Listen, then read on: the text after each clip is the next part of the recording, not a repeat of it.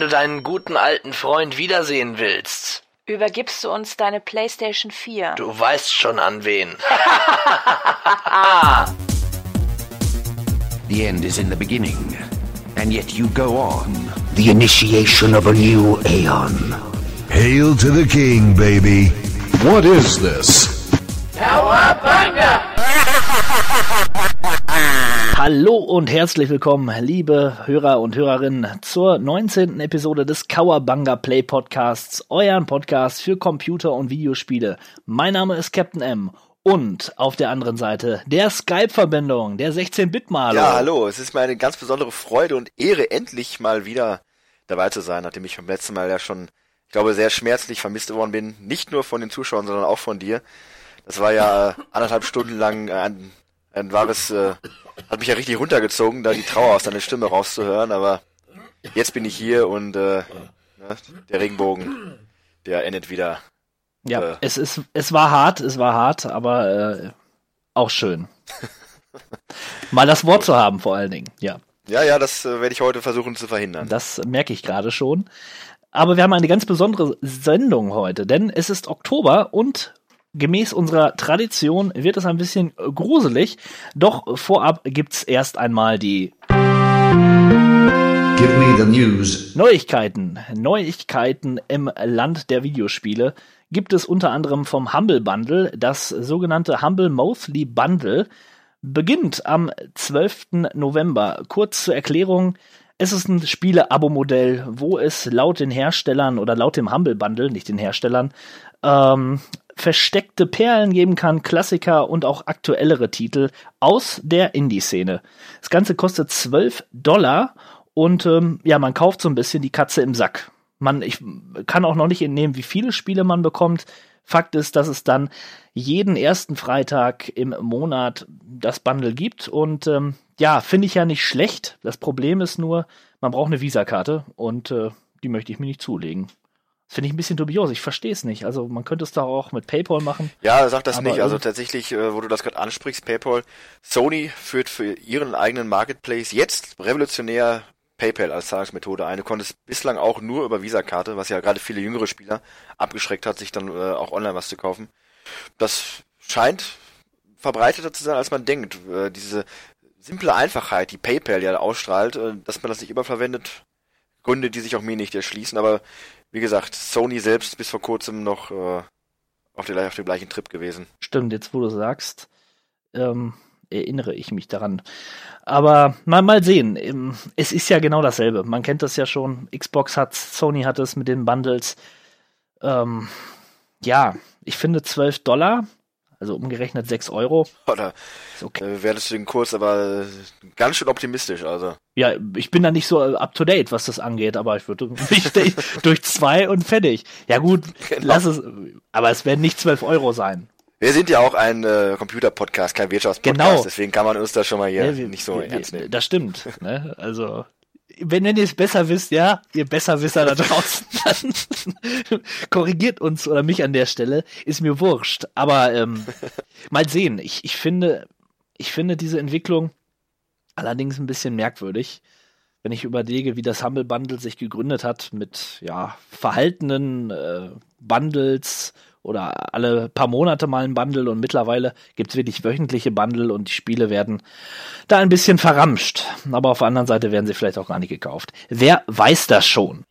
Richtig, wer weiß das. Wissen kann man allerdings, dass Ubisoft äh, gut im Kurs steht und ein neues Far Cry angekündigt wurde.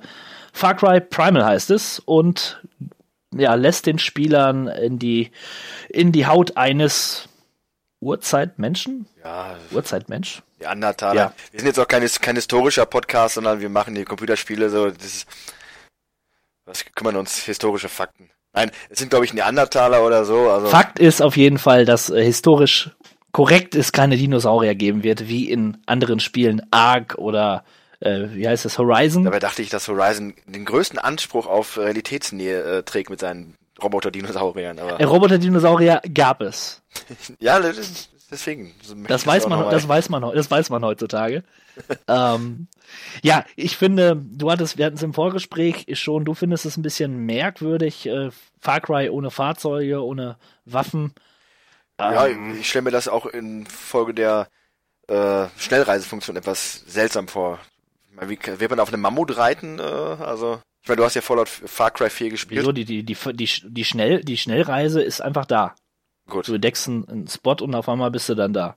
Also, Inter da mache ich mir keine Gedanken. interessant wird dann auch die, äh, man wird ja vermutlich dann doch bis auf Pfeil und Bogen und ein Speer nicht großartig Distanzwaffen äh, zur Verfügung haben. Also eine Steinzeitaxt. Ja, so eine olle Keule und damit dann den Säbelzahntiger vermöbeln. Das könnte mal interessant sein. Februar 2016 wird es schon soweit sein. Also das ist ja auch gar nicht mehr so lange hin.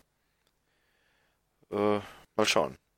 Sicherlich auch kein Far Cry-Titel, der dazu bringen wird, mir mal ein Far Cry zu kaufen. Aber ich finde es zumindest mal interessant, dass sie da wirklich andere Wege gehen. Ja, ich bin auch gespannt. Also gerade dieser Survival-Aspekt ist ja, ja dann doch eher neu für, für die Serie. Mal sehen, mal sehen. Jo, das war's aber auch schon von den prekären, brisanten, aktuellen äh, News. Und wir widmen uns. Halt, stimmt gar nicht. Du hattest noch ein paar interner, die können wir erstmal an dieser Stelle. Hättest du vergessen, richtig? Hättest du vergessen. Hätte ich vergessen, die äh, Ja. habe ich gar nicht mehr dran gedacht, obwohl ich die letzten Tage an nichts anderes gedacht habe. ja, ich Ähm, bin sehr aufmerksam heute. Ja, es gibt zwei Projekte, die ich ein wenig äh, ja, erwähnen möchte und auch initialisiert habe. Zum einen die schon öfter besprochene Mario Kart WM, die ja Ende Oktober jetzt äh, stattfinden soll, tatsächlich. Äh, mit den acht besten Mario Kart Spielern Deutschlands. Äh, und dann wird da herausgefunden, wer denn innerhalb der mir zur Verfügung stehenden Titel, ich glaube, das sind sieben Stück, äh, denn der beste Mario Kart Spieler Deutschland ist. Und damit auch automatisch Weltmeister. Darum auch Mario Kart WM. Mein Favorit ist ja äh, Dahok. Ja, den habe ich auch auf dem Zettel. Der tut immer so ein bisschen äh, trottelig, sag ich mal, so ein bisschen äh, ich, du, du, ich fahr mal einfach mit, aber ich wette, der hat einen Masterplan und äh, wenn er dann hier sitzt mit seinen verkniffenen Lippen und äh, den zu Schlitzen geformten Augen und hier einen Powercell nach dem anderen auf das Parkett zaubert, da wird sich noch der eine oder andere umschauen. Vielleicht sogar einer von uns beiden, der hier gerade sitzt und vielleicht sogar der, der gerade spricht. Man wird es sehen.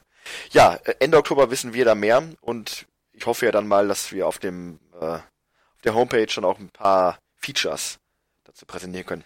Äh, zweite größere Sache, die ich aktuell mit dem Stivo durchführe, ist, äh, wir suchen die ultimative Alternative zu FIFA.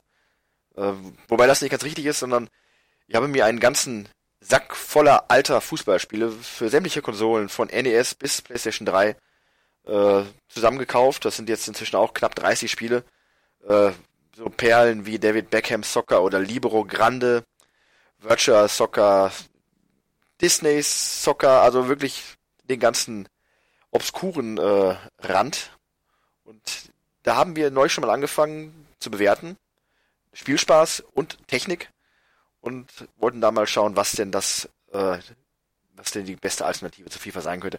Traurigerweise ist die beste Alternative bisher punktmäßig selbst ein FIFA-Spiel, FIFA WM 2010.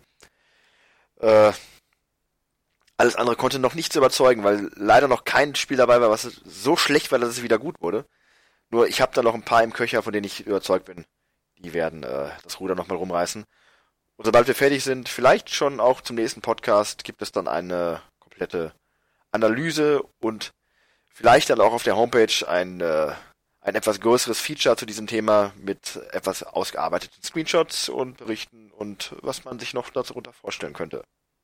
Das äh, klingt selbst für mich als Fußballmuffel doch recht spannend. Ähm, aber jetzt, wo du es gerade erwähnt hast, die Homepage, die wurde erneuert und ich möchte mich nochmal ausdrücklich bei der Kathi bedanken. Ich finde das neue Design äußerst gelungen. Äh, wir sind wieder am Puls der Zeit. Über die Jahre hat der Look ja schon ein bisschen gelitten. Aber ähm, ja, besucht die Homepage auf jeden Fall doch mal, wenn ihr Lust habt. Das lohnt sich, finde ich. Ich habe alles auch schön gegliedert. Man findet jetzt besser die, die einzelnen Beiträge und einfach übersichtlicher. Ähm, Im Übrigen haben wir Oktober und äh, Halloween steht vor der Tür sozusagen. Im Zuge dessen spiele ich äh, Gruselspiele auf YouTube. Also jedes äh, Video, was in den nächsten Wochen veröffentlicht wird, wird sich dem Thema Grusel widmen und äh, möchte, da möchte ich hier nochmal ausdrücklich darauf hinweisen, diese doch zu konsumieren. Es äh, werden ein paar kuriose und auch spannende, gruselige Dinge dabei sein. Ich habe auch den Anfang schon gemacht mit einem Spiel namens Terrordrom, ein Beat'em Up Game, was von ähm, Splatter und Horrorfans entwickelt wurde und ähm, ja, sehr, sehr lustig äh, ist Ja, im wahrsten Sinne des Wortes. richtig. Und vielleicht wird man von diesem Spiel ja durchaus noch das ein oder andere auf dem Kanal zu sehen bekommen, denn äh, unbestätigten Gerüchten zufolge soll sich da ein Duell anbahnen zwischen zwei Teilnehmern dieses Podcastes. Ich sage nur ringfrei. Ja, komm nur her. Wir machen weiter mit den Spiele-Releases des Monats. Und den Anfang macht ein Spiel, unter wessen ja, Nachwirkungen ich immer noch stehe. Ich habe es gestern erst beendet und ähm, ist auch nicht besonders lang. Die Rede ist von The Beginner's Guide, dem Spiel von Davy Worden, dem der ein oder andere vielleicht kennt. Äh, er hat The Stanley Parable gemacht das Spiel, was letztes Jahr erschienen ist, glaube ich. Ein, auch ein kleiner Indie-Titel, der so ein bisschen den, dem Spieler seine, seine, seine ähm, Limitiertheit, äh, seine Fremdbestimmung ähm, verdeutlicht hat. Und The Beginner's Guide, tja, da möchte ich eigentlich an der Stelle gar nicht so viel zu sagen, denn wir wollen, sofern der 16-Bit-Malo das bis äh, das geschafft hat, bis zum nächsten Monat nachzuholen, Ja, die zwei Stunden Spielzeit könnte ich eventuell auch im Laufe des Monats irgendwo einbringen. Das ist aber fester Plan, weil mich auch schwer, schwer interessiert. Ja, also und das sind auch zwei Stunden, wo man sehr aufmerksam sein muss. Ich kann es ganz kurz umreißen, wo es oberflächlich drum geht. Ja? Ähm, und zwar spielen wir jemanden, beziehungsweise wir stehen in einem in einem Level von, äh, von Counter-Strike und wir hören die Stimme von Davy Warden, ich sag's nochmal, den, den äh, Stanley Parable Schöpfer und er erklärt uns, dass wir nun einige Levels zu sehen bekommen, die ein Freund oder Bekannter von ihm entwickelt hat, zu dem er aber irgendwie keine Beziehung mehr hat und äh, namens Coda. Und ähm, ja, er erklärt uns so ein bisschen, was ist in diesem Level und äh, was hat er sich dabei gedacht. Und ja, so nimmt das Spiel langsam Fahrt auf und im Zuge dieser, dieser Levels, die wir da zu sehen bekommen, erfahren wir viel, viel über, über den Sprecher, dem David, Davy und auch über den Pro- Programmierer Coder, sofern es denn stimmt. Das weiß man nämlich irgendwie nicht, aber man weiß auch nicht, ob es nicht stimmt. Also es kann auch sein, dass es diesen Coder gar nicht gegeben hat. Auf jeden Fall hat er so eine Metaebene, über die wir aber nochmal insbesondere äh, sprechen sollten im, im, an einem Talk to Me, denn man kommt sofort in so einem Spoilerfeld. Ähm, ich kann aber schon an dieser Stelle sagen, ich spreche meine absolute Empfehlung aus, wenn ihr Spiele wie Dear Esther mögt oder auch The Vanishing of Ethan Carter, um mal die größten Vertreter des Genres Walking Simulator zu nennen. Ähm, und es ist wirklich beeindruckend. Also ich habe am Ende des Spiels äh, Geweint. ja nicht geweint, aber es, es, ich hatte schon Kloß im Hals und ähm, ja, das verfolgt einen. Es ist erstmal, da, da arbeitet es in einem und das schaffen wirklich nur ganz, ganz wenige Titel, äh, einen wirklich auch da abzuholen. Also The Beginner's Guide, äh, hoffentlich nächsten Monat an dieser Stelle ausführlich besprochen von uns. Ja, jetzt aber mal zu was Fröhlichem. Lego Dimensions. Ja, Lego Dimensions oder, oder Lego neue Dimensionen einem den Geldbeutel zu lernen. Tatsächlich ist das ja auch ein Spiel, was auf dem ähnlichen Prinzip basiert wie Skylanders oder halt die Amiibos von Nintendo. Man hat ein, äh, ein externes Gerät, auf das, das man mit der Konsole verbindet.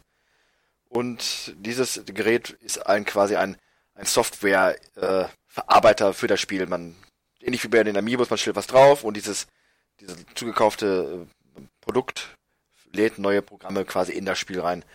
Im Falle von Lego Dimensions sehr, sehr cool, weil ich, man hat so viele verschiedene Lizenzen im Laufe der Jahre angesammelt, also von Herr der Ringe über die Simpsons bis hin zu den Turtles, Harry Potter und Star Wars ist alles vorhanden, kann alles bunt und wild in dieser Welt gemixt werden.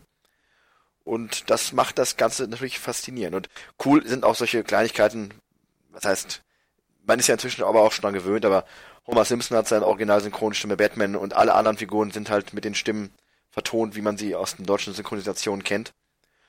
Und ansonsten dahinter verbirgt sich ein typisches äh, Lego-Spiel, wie man sie auch die letzten Jahre her kennt. Cool ist halt im Gegensatz zu ähm, Skylanders und Amiibo bleibt Lego halt seinem Prinzip treu. Alle Sachen, die man dazu kauft, müssen erst von der Hand zusammengesetzt werden.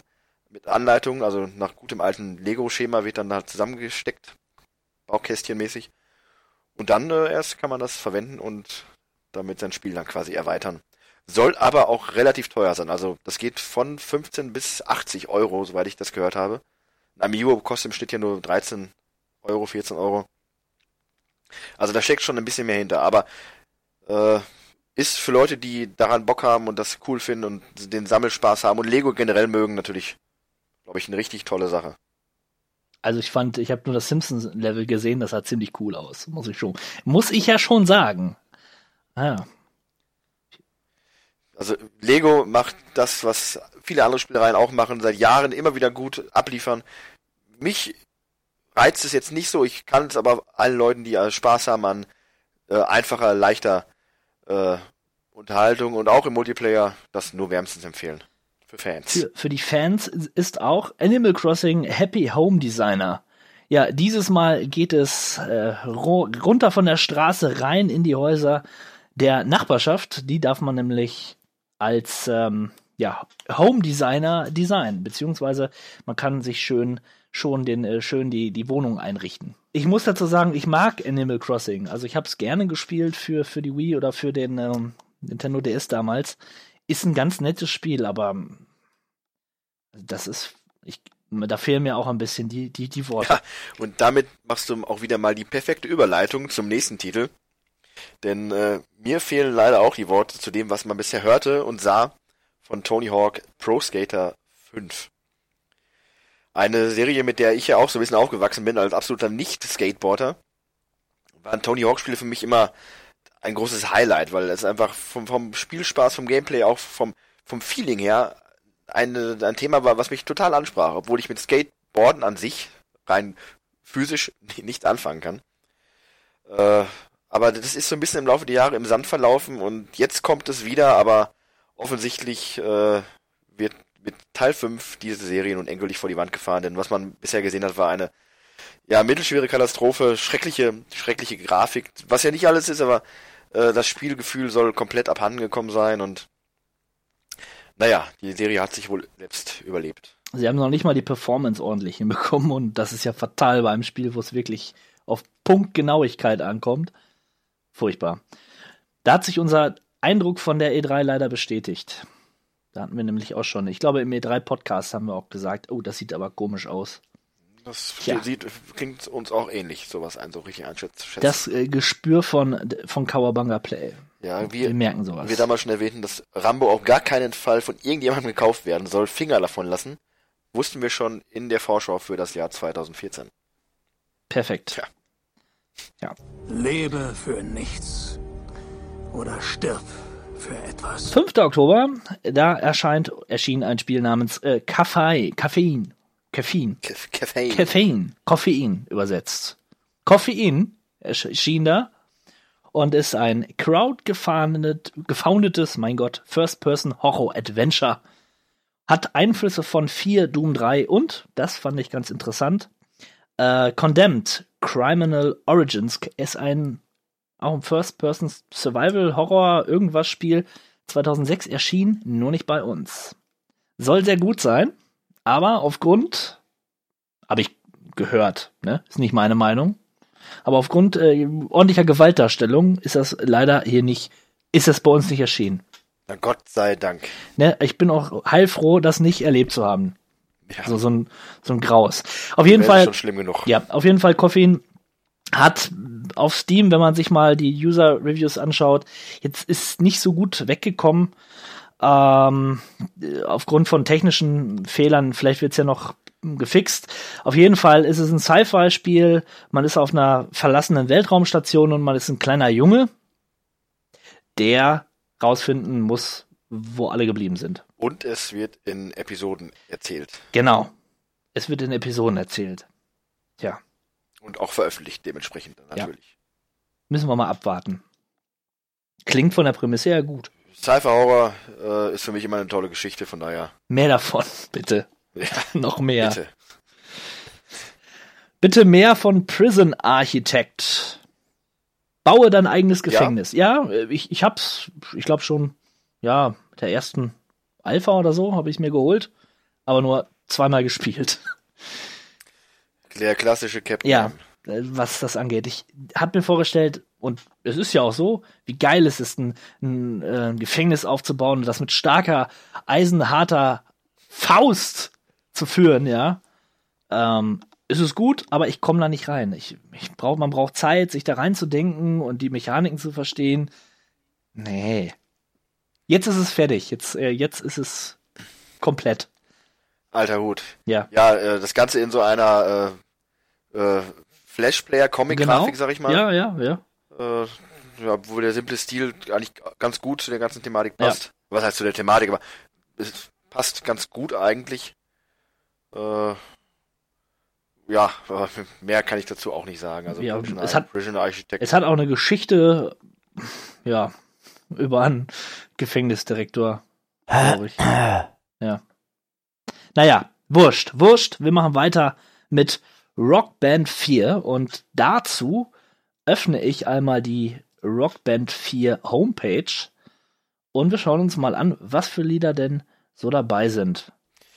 Also ich habe mir die Liste noch nicht angesehen. Ich weiß nur, dass es diesen immens großen Rockband Backkatalog gibt von über 1500 Songs, die natürlich nicht alle dabei sind, sondern die möchten natürlich damit Geld verdienen und man kann sich dann entsprechend seine Playlist einkaufen. Also ich sag mal von Phono Blondes, Aerosmith, was Interessantes, Elvis Presley, Foo Fighters, äh, Ozzy Osbourne, Rush, U2, sogar gleich zweimal drauf, System of the Down, Van Halen, The Who, ja, und so weiter und so fort. Junge, Junge, jetzt sehe ich es gerade auch. Das ist durchaus äh, der ein oder andere, also der Geschmack von die für jeden musikinteressierten äh, äh, Freund des Guitar Hero Spielartigen Spielerlebnisses, mein Gott, was rede ich hier, äh, dürfte was dabei sein.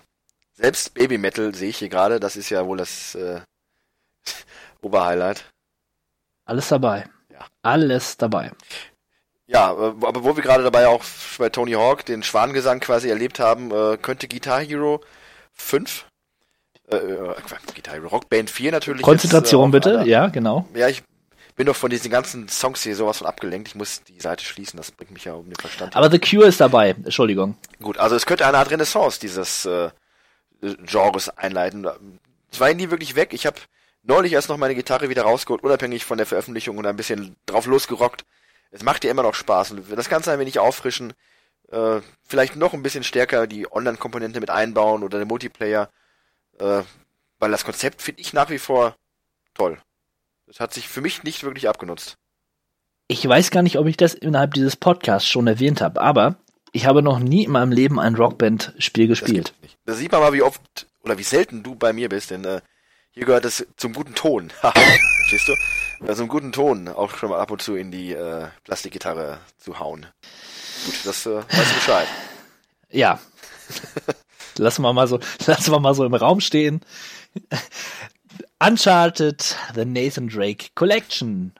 Kannst du dazu was sagen? Ja, äh, was soll ich dazu sagen, außer dass es sich da um die äh, HD remasterte Trilogie der Uncharted-Spiele handelt für die PlayStation 3. Ähnlich wie The Last of Us wurde das halt von Naughty Dog jetzt verhübscht auf äh, 1080p und 60 Frames. Das ist ja sehr schön. Genauso äh, dachte sich das wohl auch Naughty Dog und hat den für mich, wie schon bei The Last of Us, überflüssigen Fotomodus mit eingebaut, wo man dann ganz tolle Screenshots machen kann. Äh, was ich am PC-Spielen ja durchaus interessant finde, ist für mich auf einer Konsole nicht ganz so interessant, aber gut, vielleicht bin ich da auch allein mit meiner Meinung. Ansonsten hat sich an den Spielen nicht viel getan. Wie gesagt, sie sehen hübscher aus. Äh, wer sie kennt, Der kann sie so sicherlich nochmal neu erleben. Wer sie nicht kennt, der muss sich das auf jeden Fall holen. Es gibt eigentlich keine Ausrede, sich Uncharted jetzt nicht zuzulegen. Gerade in dieser Dreier-Kollektion. Und ansonsten verkürzt das dann ein wenig äh, die für mich noch viel zu lange Wartezeit bis zu Teil 4 dann im nächsten Jahr. Ich brauche eine PlayStation 4. Ganz klar. Oder ne, du kommst mal zu mir, besuchst mich mal ein bisschen, dann ne, spielen wir ein bisschen Guitar Hero und äh, dann, dann kannst du auch mal dann Uncharted 4 spielen. Das wäre, das wäre schön, ja. Sublevel Zero. Kennst du noch das Spiel äh, The Descent? The Descent? Ja. Ich habe auch meine Hausaufgaben gemacht, da staunst sehr du gut, mich, sehr gut. Ja, für Freunde und Freundinnen des äh, schönen Weltraum Schuh? Nee, Quatsch, ist gar nicht im Weltraum. Was ist das? Äh, Man ist in einem in einer großen, also wenn es ist wie Descent, dann ist man in einer Art äh, Weltallkanalisation, durch die man äh, sich Ja, genau. Weltallkanalisation. Danke, das, das ist das Wort, was ich gesucht habe. Und so ähnlich ist es hier, nur in bunt. Viel, viel, viel, viele, viele bunte Farben und äh, sie kombinieren das, das äh, Prinzip von Descent, also in einem Vehikel zu sitzen, wo man sich völlig frei bewegen kann, oben, unten, man kann sich drehen und äh, man kann schießen und ja, äh, sie kombinieren dieses System mit einem Roguelike-System. Das bedeutet sterben und für immer tot sein und wieder von vorne anfangen. Also rumfliegen, schießen, craften, bessere Waffen bekommen und so weiter. Und das in, in 360 Grad. Ja. Nun der erste DLC auf dieser Liste ähm, der Releases: Sid Meier's Civilization Beyond Earth Rising Tide. Was für ein Titel, der rollt geradezu von der Zunge. Also, Wahnsinn, ja, Wahnsinn. ja, wie der Name schon sagt, äh, das größte Highlight oder die größte Neuerung ist halt, sind halt die Ozeane, die es jetzt demnächst auch auf diesen fernen Welten zu beschippern gibt. Ach herrlich, das steht bei mir auch. Ich habe nur ein Stichwort: Ozean. Das, äh, ich habe Ozeanee, also äh, Sehr gut. wollte Ja? dann auch mal, das ist ja weltenumspannt. Ja, äh, ansonsten Civilization, da werde ich später im Laufe dieses Podcasts noch etwas zu sagen, äh, zu einem anderen Civilization-Teil. Ich möchte da noch nicht zu viel vorwegnehmen, aber äh, Freunde der Echtzeitstrategie mit Aufbauaspekt, äh, die haben sicherlich Civilization 5 auch schon gespielt. Ja, und Add-ons, die nimmt man immer gerne mit. Transformers Devastation. Das erste Transformers-Spiel, was eventuell gut werden könnte. Was es jemals gegeben hat auf diesem Planeten. Ja, das ist teilweise richtig. Es gab ja damals schon für die PlayStation 3 zwei Spiele unabhängig von dem Michael Bay Film, die äh, sich ein wenig mit der Transformers Lore beschäftigt haben, die auch nicht schlecht waren. Die spielten auf Omikron oder wie der dieser Transformers Planet heißt, ich weiß es gar nicht. Ich bin kein Transformers Fan, deswegen äh, das, das gleich vorab. Aber ich glaube, ich weiß, worauf du hinaus möchtest bei Devastation, denn äh, es orientiert sich ganz klar am äh, Zeichentrick-Look der 80er Jahre äh, Zeichentrickserie. Das sieht sehr, sehr, sehr gut aus. Äh, Ja, Plat Platinum Games sind involviert, die Macher von Bayonetta oder noch besser Mad World. Also die haben was drauf, die können, die können programmieren. Die haben zumindest einen Style, der unverkennbar ist. Ja. Ja, deswegen, es ist ein äh, Hau drauf Spiel, äh, bester Arcade-Action-Manier und ja, mit den Transformers. Ich stelle mir nur die Frage, ist es Open World? Oder vielleicht sogar Rogue. Könnte es ein open worldiges Roguelike Plattformer-Action-Spiel werden? Mobe. Was ist Mobe? Nein, MOBA. MOBA, Ja, genau. Wir werden alt, also das ist, fällt mir auch mal schwer, das zu merken. MOBA, genau. Oh. Ja, äh, völlig im Trend, ähnlich wie MOBAs ist auch World Racing Championship 5. Da geht's um Da Rallye, geht's um oder? Rallye. Ähm, ja, Punkt.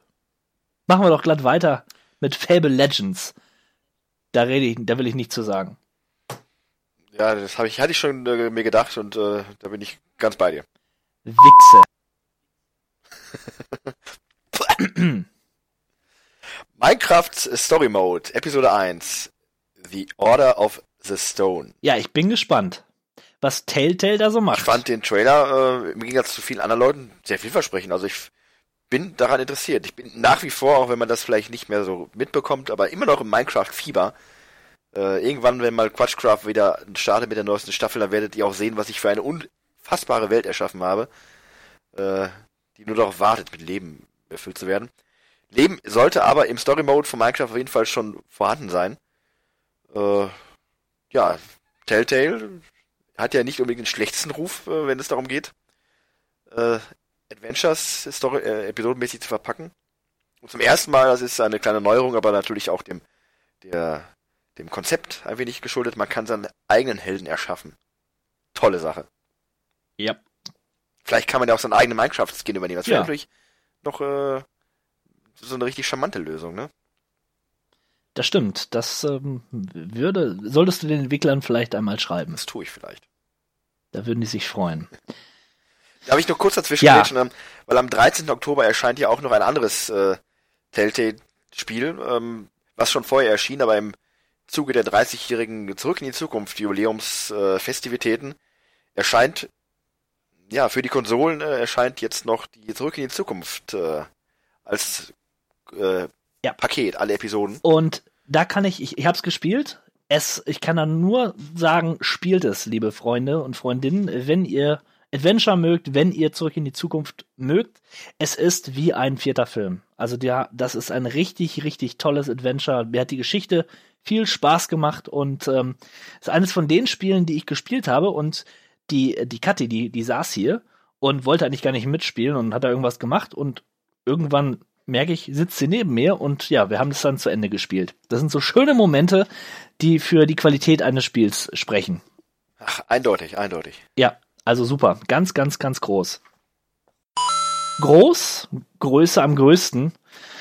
Der Titel, auf den wahrscheinlich die meisten von euch gewartet haben, im Oktober 2015, der DLC zu The Witcher 3.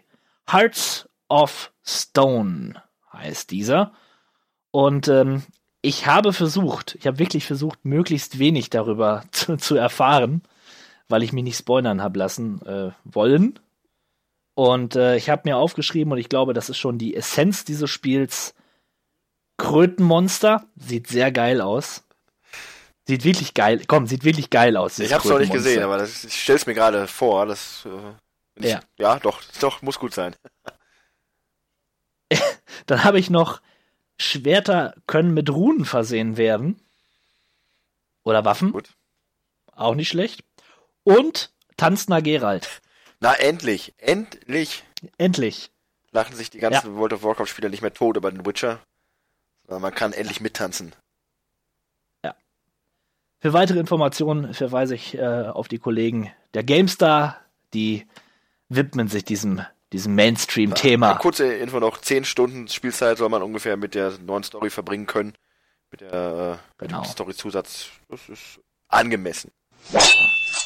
Age of Decadence. Dekadenz, tja, ist ein ganz interessanter Titel für Leute, die sich so ein bisschen mit Spielehistorie äh, auseinandersetzen möchten oder Spieleentwicklung.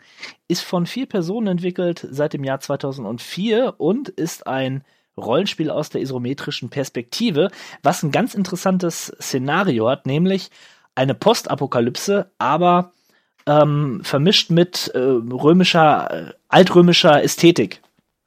Ja, also Postapokalypse im alten Rom. Ich habe hier aufgeschrieben, Endzeit-Antike. Das äh, finde ich ein, ein, ein, ein schöner. Ah, Endzeitartikel, ja, das stimmt.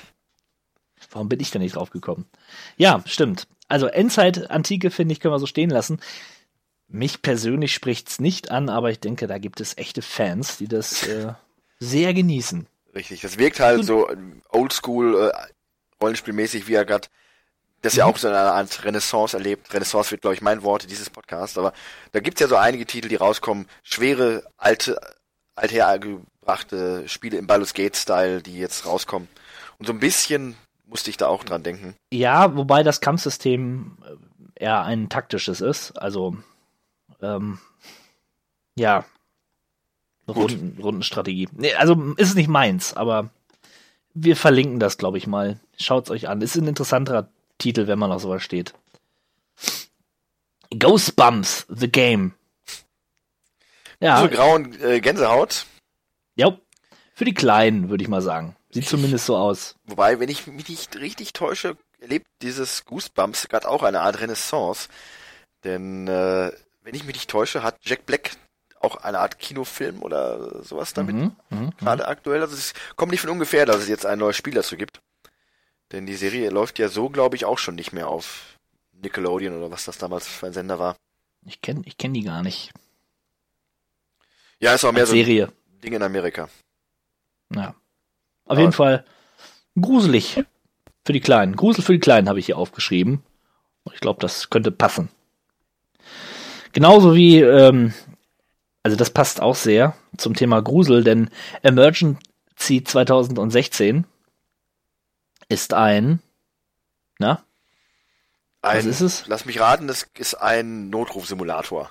ein Notrufsimulator mit einer etwas ma- makaberen Thematik, denn die Pest ist ausgebrochen im schönen Köln und wir müssen die Pestopfer bekämpfen und die Pest bekämpfen im, im äh, ja, gegenwärtigen Köln und auch im mittelalterlichen Köln. Also das, da, also das ist, wer sich das ausgedacht hat, der hat wirklich. Ja gut, äh, wer schon mal in Köln war in den letzten äh, Wochen, der kann sich durchaus vorstellen, dass dann demnächst wieder die Pest ausbrechen könnte. Also gar nicht mal so weit hergeholt. Disgaea 5, ein rundenbasiertes äh, Taktik-Japano-Rollenspiel. Fünf, fünf Teile gibt's schon von dieser Disgaea-Reihe. Donnerwetter. Ja, hat mich auch überrascht. Äh, also ein wenig an mir vorübergegangen. Äh, ich habe ja auch nur taktisches RP Japano-RPG stehen. Also für Fans, da gibt's ja sicherlich schon eine ganze äh, ganzen Ast an ähnlich gelagerten Spielen und äh, für alle Leute, die darauf stehen, da gibt es neues Futter für. Das sieht schön aus, klassischer Anime-Look, also tja, wenn man Bock drauf hat, Attacke. Ähnliches gilt im weitesten Sinne ja auch für Dragon Quest Heroes, der Weltenbaum und der Tyrann aus der Tiefe. Äh, ganz toller Titel. Kein klassisches äh, Dragon Quest Rollenspiel, äh, im Gegenteil, es ist angelehnt eher spielmechanisch an Dynasty Warriors oder auch ähnlich gelagert wie Hyrule Warriors, was neulich rauskam. Also man kämpft mit seinem Held äh, gegen Monsterscharen noch und nöcher und kämpft sich durch und ja, verteidigt vermutlich das Königreich oder den Weltenbaum oder den Tyrann aus der Tiefe, ich weiß es nicht. Alles gehalten im klassischen Dragon Ball ähnlichen äh, Dragon Quest Grafikstil. Also sieht ganz schön aus. Und wieder kann man schließen mit den berühmten Wörtern für Fans. Für Fans genauso wie Dungeon Travelers 2. Das ist tatsächlich für Fans, weil es jede Menge Fanservice abliefert, ja. Ja, das ist wiederum dann meine Spezialität. Also es sieht auch wieder aus ein Anime-Spiel äh, mit dem typischen Anime Monster jagenden Mädels. Äh, ja, ist von Atlus, die ja bekannt sind äh, für entsprechende Titel und auch für den entsprechenden Grafikstil. Ja, das, das, das, Ja, was soll man dazu, was soll man denn dazu sagen auch? Das ist auch nicht leicht. nee, das, da bin ich nur wirklich nicht die Zielgruppe. Es gab mal vor ganz vielen Jahren ein Spiel, das habe ich mir von dir bekommen. Da musste man auch in so einen Turm hoch. Ja, ja, und konnte sich unten in dem Dorf so ein paar Freundinnen suchen. Das war toll. Ja. Das war Azure Dreams, Azure Dreams für die Stimmt, PlayStation genau. 1. Und äh, da hätten sie es aber auch meiner Ansicht nach bei bleiben lassen können. Das ist kein Genre oder keine, keine Variante an Spielen, die mich so wirklich interessiert. Ein bisschen interessant finde ich ja Tales of Systeria. Ein weiterer Teil der, der, der oder einer der beliebtesten Japaner-Rollenspielserien in Japan, der Tales Der of-Reihe. 15. Teil schon. 15. dieser- Teil sogar, Reihe. ey, mein Ja, Gott. Wahnsinn, oder? Sieht richtig gut aus. Also es gefällt mir gut. Ähm, ich habe ja die Teile, oh, ich komme da mal durcheinander.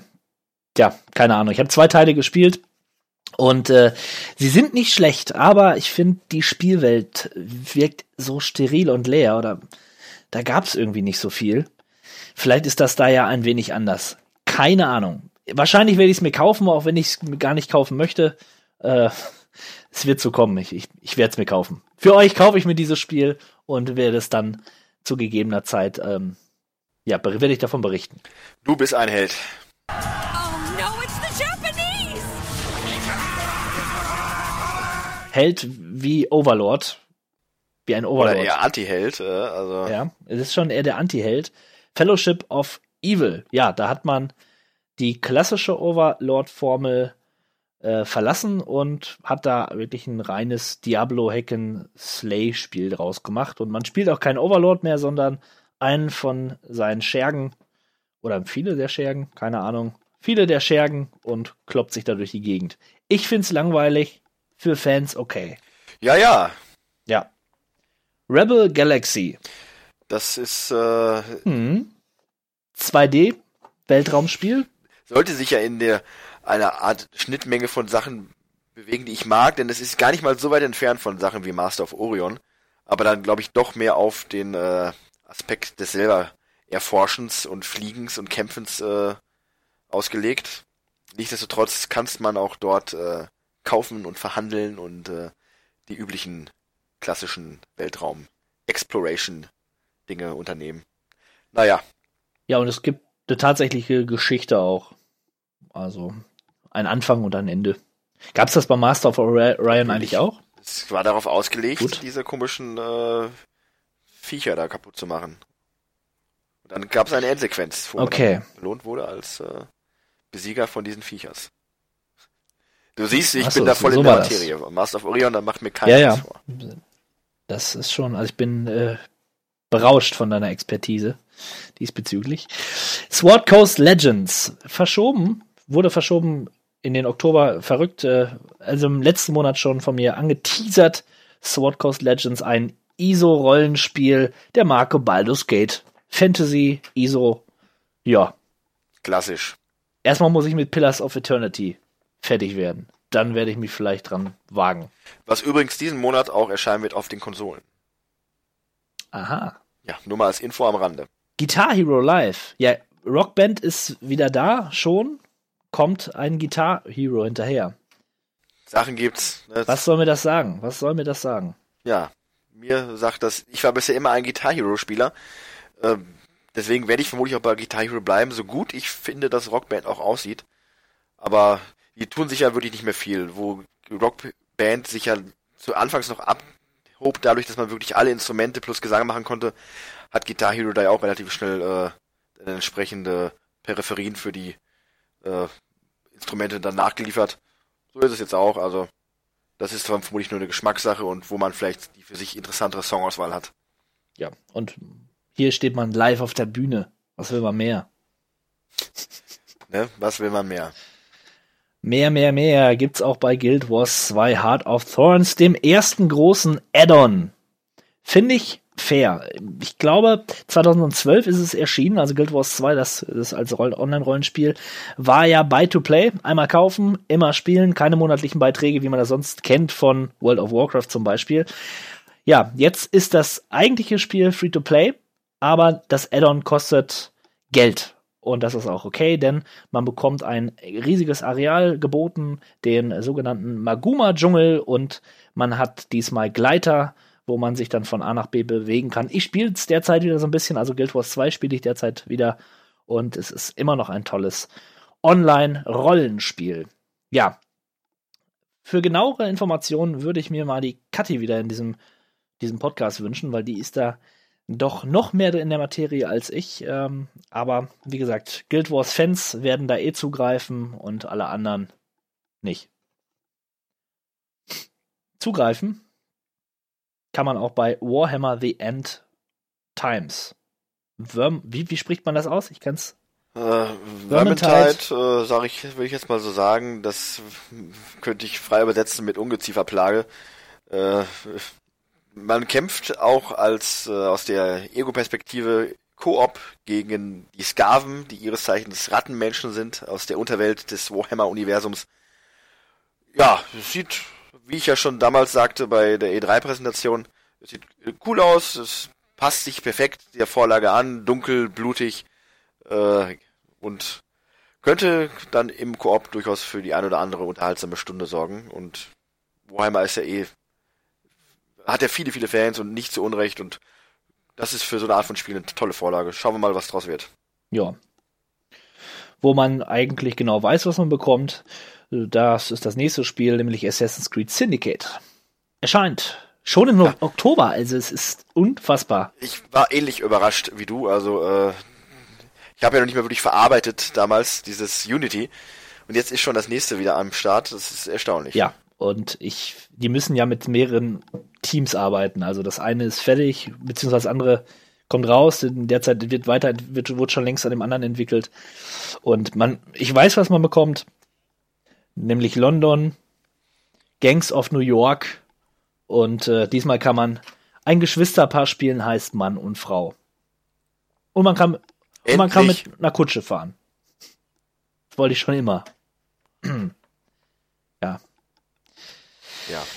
Übrigens, äh, erscheint dennoch, oder nicht, nicht dennoch, obwohl Assassin's Creed erscheint, erscheint trotzdem Treeforce Heroes äh, für den 3DS, dieser diese Variante von äh, Force Wars, was es damals ja schon gab, für den Game Boy Advance. Äh, ein Koop Zelda-Spiel, wo man sich durch Dungeons kämpft und rätselt, wie man das halt von dieser äh, Force Wars Ablegerei kennt.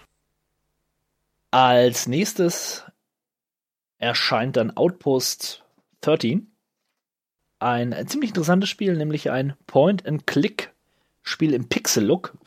Ist jetzt nicht so außergewöhnlich. Ist ja nichts Außergewöhnliches. Boah, ja, lass mich doch es zu. spotten. Lass mich doch erstmal spotten, bevor Ja, du ja, wieder nein, das nein, Wort nein, abschneidest. Aber einmal noch, warte, warte, äh, warte. du- Ja. Genug des, des Spottes, denn die Prämisse wird dich interessieren. Man spielt nämlich einen Hund, der mit sich einer, der mit einer außerirdischen Lebensform sich alliiert und eine, ja, die menschliche Besatzung auf einer Forschungsstation ermorden muss. Wobei ich, äh, Na, wo erinnert dich das ja, dran? ich musste ne? natürlich, als ich das äh, damals gesehen habe, auch an das The Thing denken. Ja, ähm, genau. Wobei ich aber auch gehört habe, man muss sie nicht ermorden, man kann es. Ne? Man, man muss sie nur vertreiben. Das ist erstmal die, Hau die Hauptprämisse. Vert, vertreiben. Ja, mich erinnert das an ein Spiel namens The Haunting, aber da werde ich äh, vielleicht später noch was zu erzählen. Lassen wir uns mal überraschen. Jetzt kommt was, zu Ja. dem wir wirklich ganz, ganz viel erzählen können, nämlich Halo 5 Also, Guardians. ja. ja. Also zum einen kann Tja. ich äh, als Fun Fact einstreuen, das ist der fünfte Teil der Halo-Reihe. Moment, Moment, Moment. Ja, und erscheint exklusiv für die Xbox One. So, und jetzt bist du dran. Ähm, man spielt nicht den Master Chief. Das ist mal eine echte Information, oder? Also ich bin, bin selbst überrascht, Ja, ich- sondern Ich hab Spartan Locke. Hä? nicht übel. Wahrscheinlich spricht man den anders aus, aber Spartan Locke heißt er, ja. Den spielt man. Ja. Gut. Der Anti-Halo-Cast. Ja. Könnte man uns nennen. Nein. Scherz.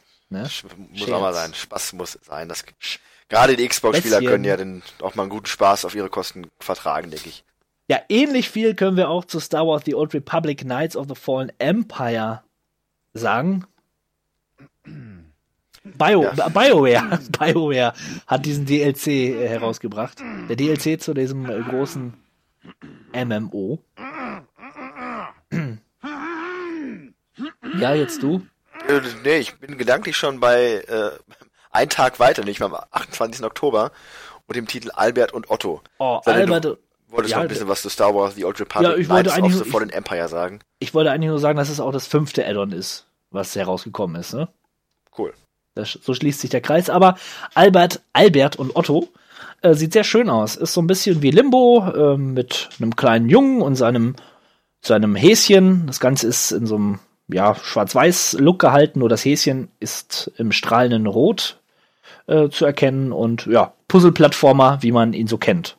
Charmant. Charmant.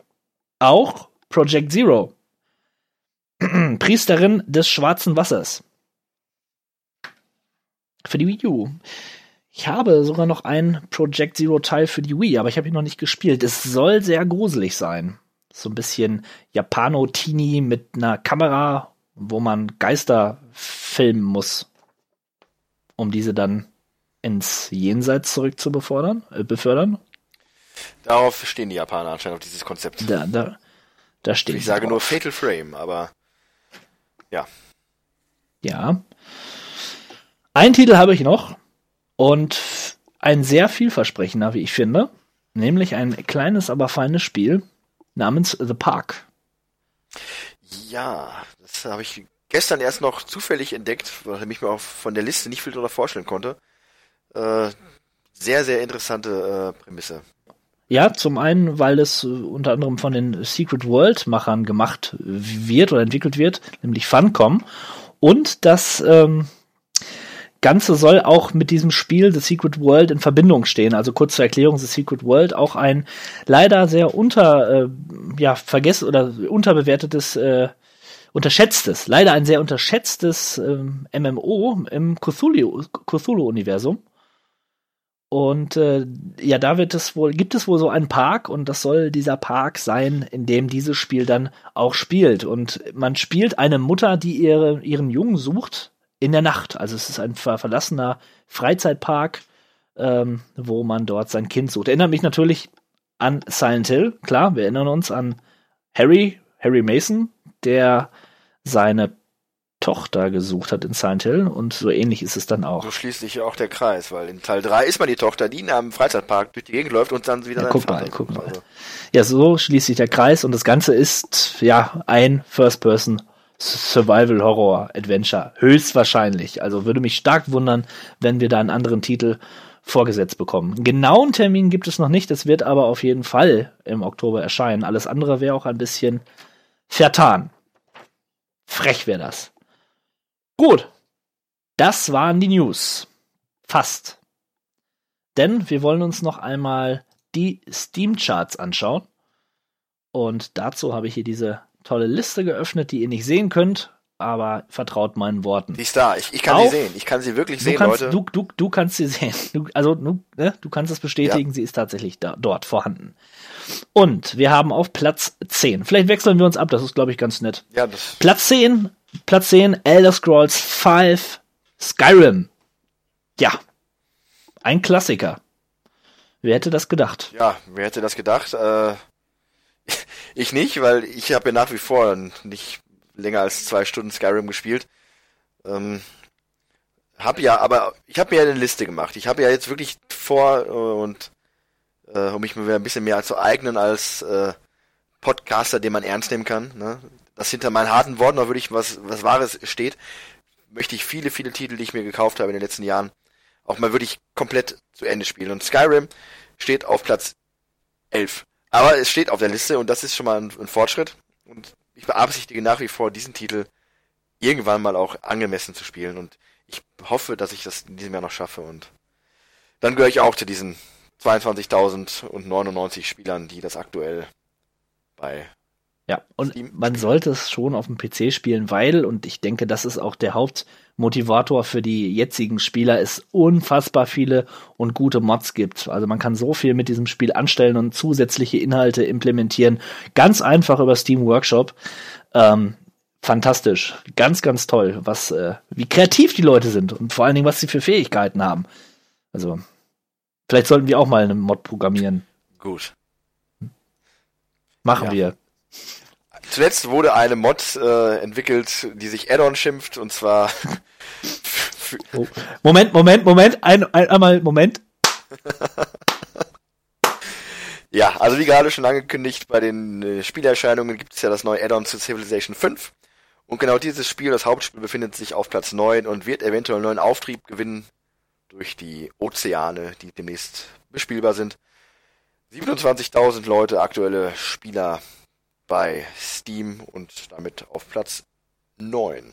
Knapp drüber mit 29.021 Spielern ist das kleine, aber feine Spiel Clicker Hero. Clicker Heroes und ist völlig bekloppt. Man muss nur klicken. Die ganze Zeit klicken, klicken, klicken, klicken. Klicke, um ein Held zu werden. Ja, und äh, die Kadi hat das eine Zeit lang gespielt und es scheint süchtig zu machen schwer nachzuvollziehen. Eher nachzuvollziehen wäre für mich eine Sucht bei GTA 5, was aber erstaunlich wenig Leute spielen, sage ich mal, in der Relation zu den Top-Plätzen, die noch kommen werden.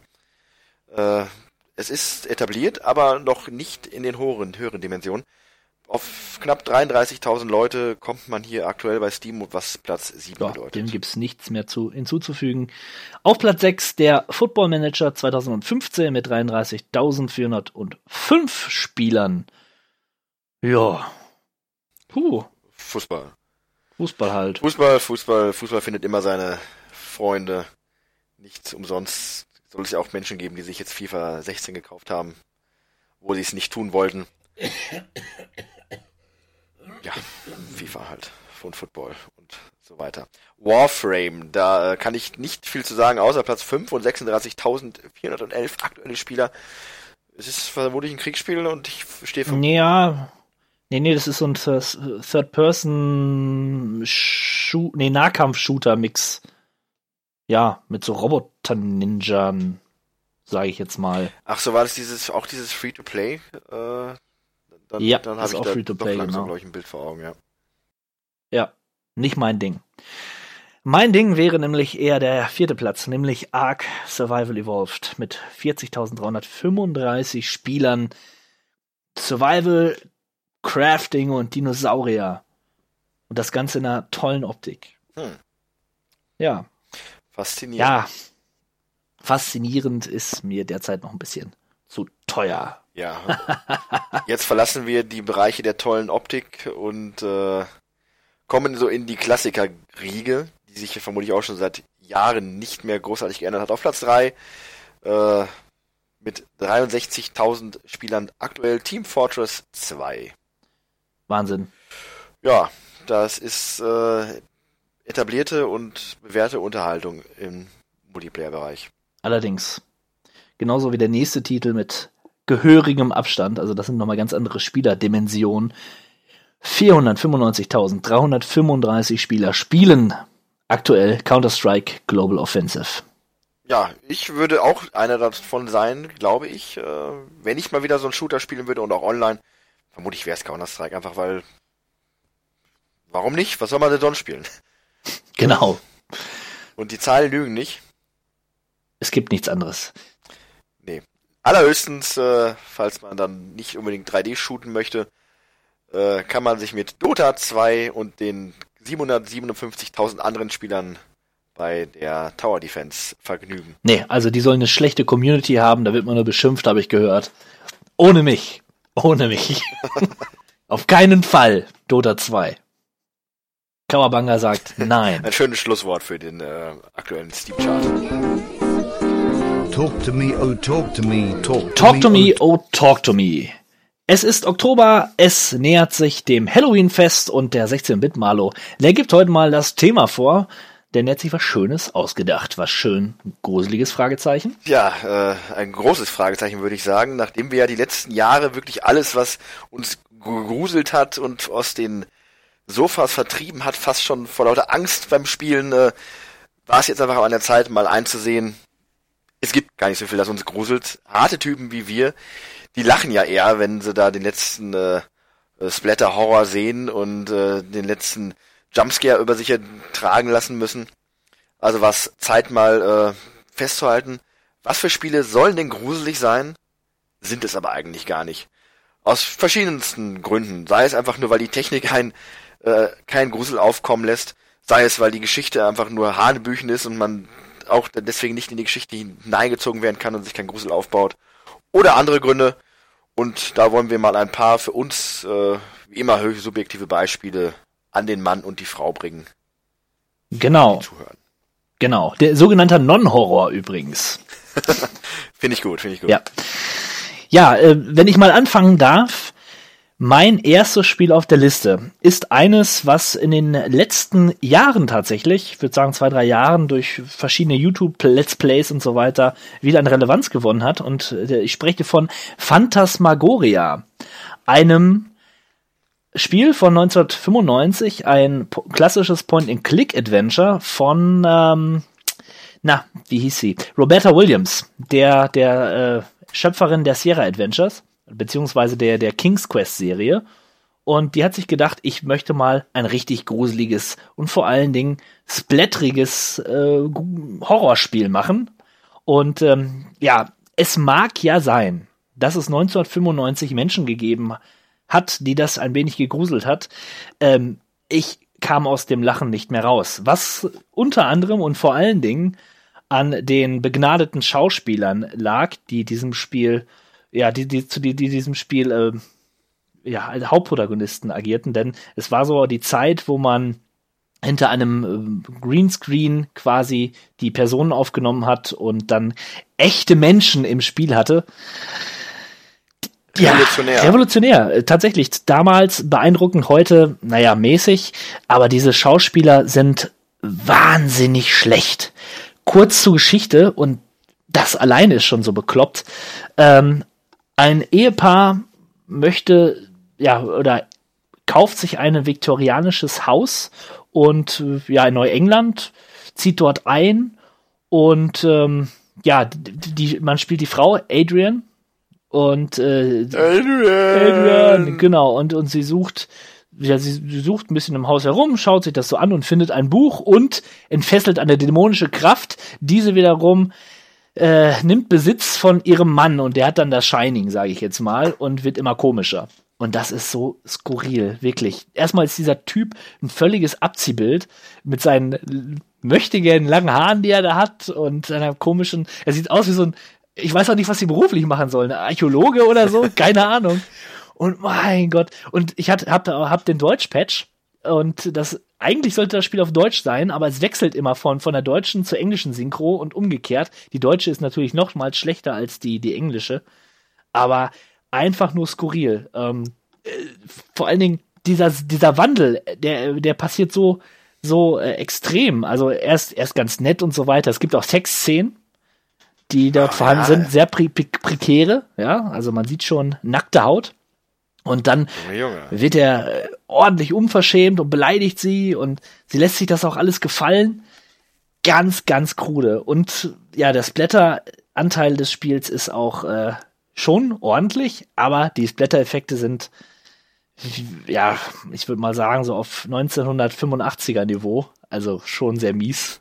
So, wenn, wenn man den einen oder anderen äh, oder 70er, ja, Ende der Ende der 70er Fulci-Film gesehen hat, dann weiß man eigentlich, was man serviert bekommt. Ein bisschen eklig ist es schon, aber gruselig, nein. Und äh, die Charaktere, die da dort auftreten in dem Spiel, die sind allesamt nicht äh, ernst zu nehmen. Da gibt's so eine Frau mit ihrem geistig behinderten Sohn, die immer so eine Art äh, Zwergenmütze aufhat, wie so ein Gartenzwerg. Und ich glaube, die soll so schräg verrückt wirken, aber sie wirkt einfach nur bekloppt.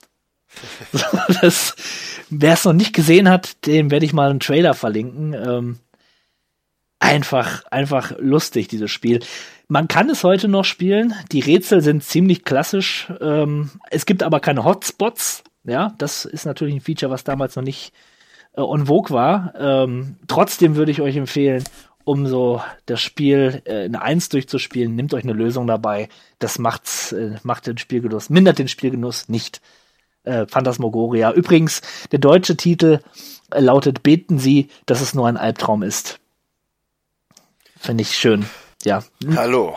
Nachfolger, Hallo. den Nachfolger, es gibt sogar einen Nachfolger, den habe ich jetzt noch nicht gespielt, Labor des Grauens. Ich glaube, der ist von ähnlicher Qualität. Und äh, ja, sehr, sehr schön. Muss, musste unbedingt, musste unbedingt spielen. Werde ich mal. Also ich erinnere mich noch damals, ein Kollege von mir, der hatte das auch zu Hause. Wir waren noch in der Grundschule und das war damals so ein richtiges Hu.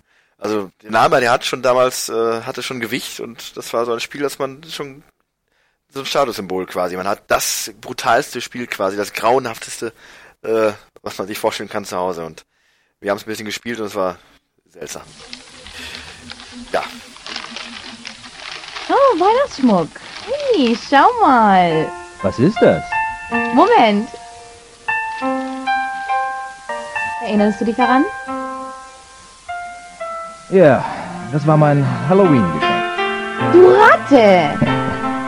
War Weihnachten, als du ihm den Antrag gemacht hast. Bist du dir sicher, dass ich... Ja? Natürlich, natürlich, jetzt erinnere ich mich. Ja, so ganz ins Detail kann ich mit meinen nächsten äh, oder mit meinen Titeln nicht unbedingt gehen. Ich habe auch lange überlegt, was was kann ich nehmen? Ja, ähm, so NES und Super NES Spiele zu nehmen, das hat war für mich jetzt nicht so der Maßstab, weil äh, ich nicht den Ansatz habe, dass die mich auch wirklich gruseln sollen. Das, äh, kommen wir vielleicht später nochmal zu, aber das habe ich deswegen für mich äh, schon einmal ausgeschlossen. Und auch sowas wie Text Adventures, weil äh, solche Sachen, man ist da ja quasi von seiner eigenen Fantasie quasi abhängig. Das kann das schlechteste Spiel sein, aber wenn ich so eine blühende Fantasie habe, mache ich es mir trotzdem so gruselig oder umgekehrt. Deswegen äh, kann man das eigentlich auch mal exkludieren. Und äh, ja, ich habe mal begonnen mit einem Spiel, was ich bei dir hauptsächlich gespielt habe. Jetzt bin ich gespannt. Was aber, ja, vermute ich nicht, wenn du es gleich hörst.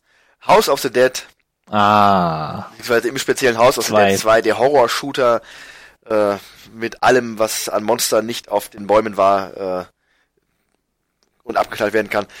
Dieses Spiel entwickelt nun wirklich keine wirklich großartige Gruselatmosphäre, was auch in erster Linie liegt an den Synchronsprechern, denn die sind so unfassbar unmotiviert und schlecht, dass man ähnlich vermutlich wie bei Phantasmagoria mehr lachen und schmunzeln muss, wenn man dieses Spiel spielt, als dass wirklich dann irgendwelche Schreckmomente einen dann den Atem rauben.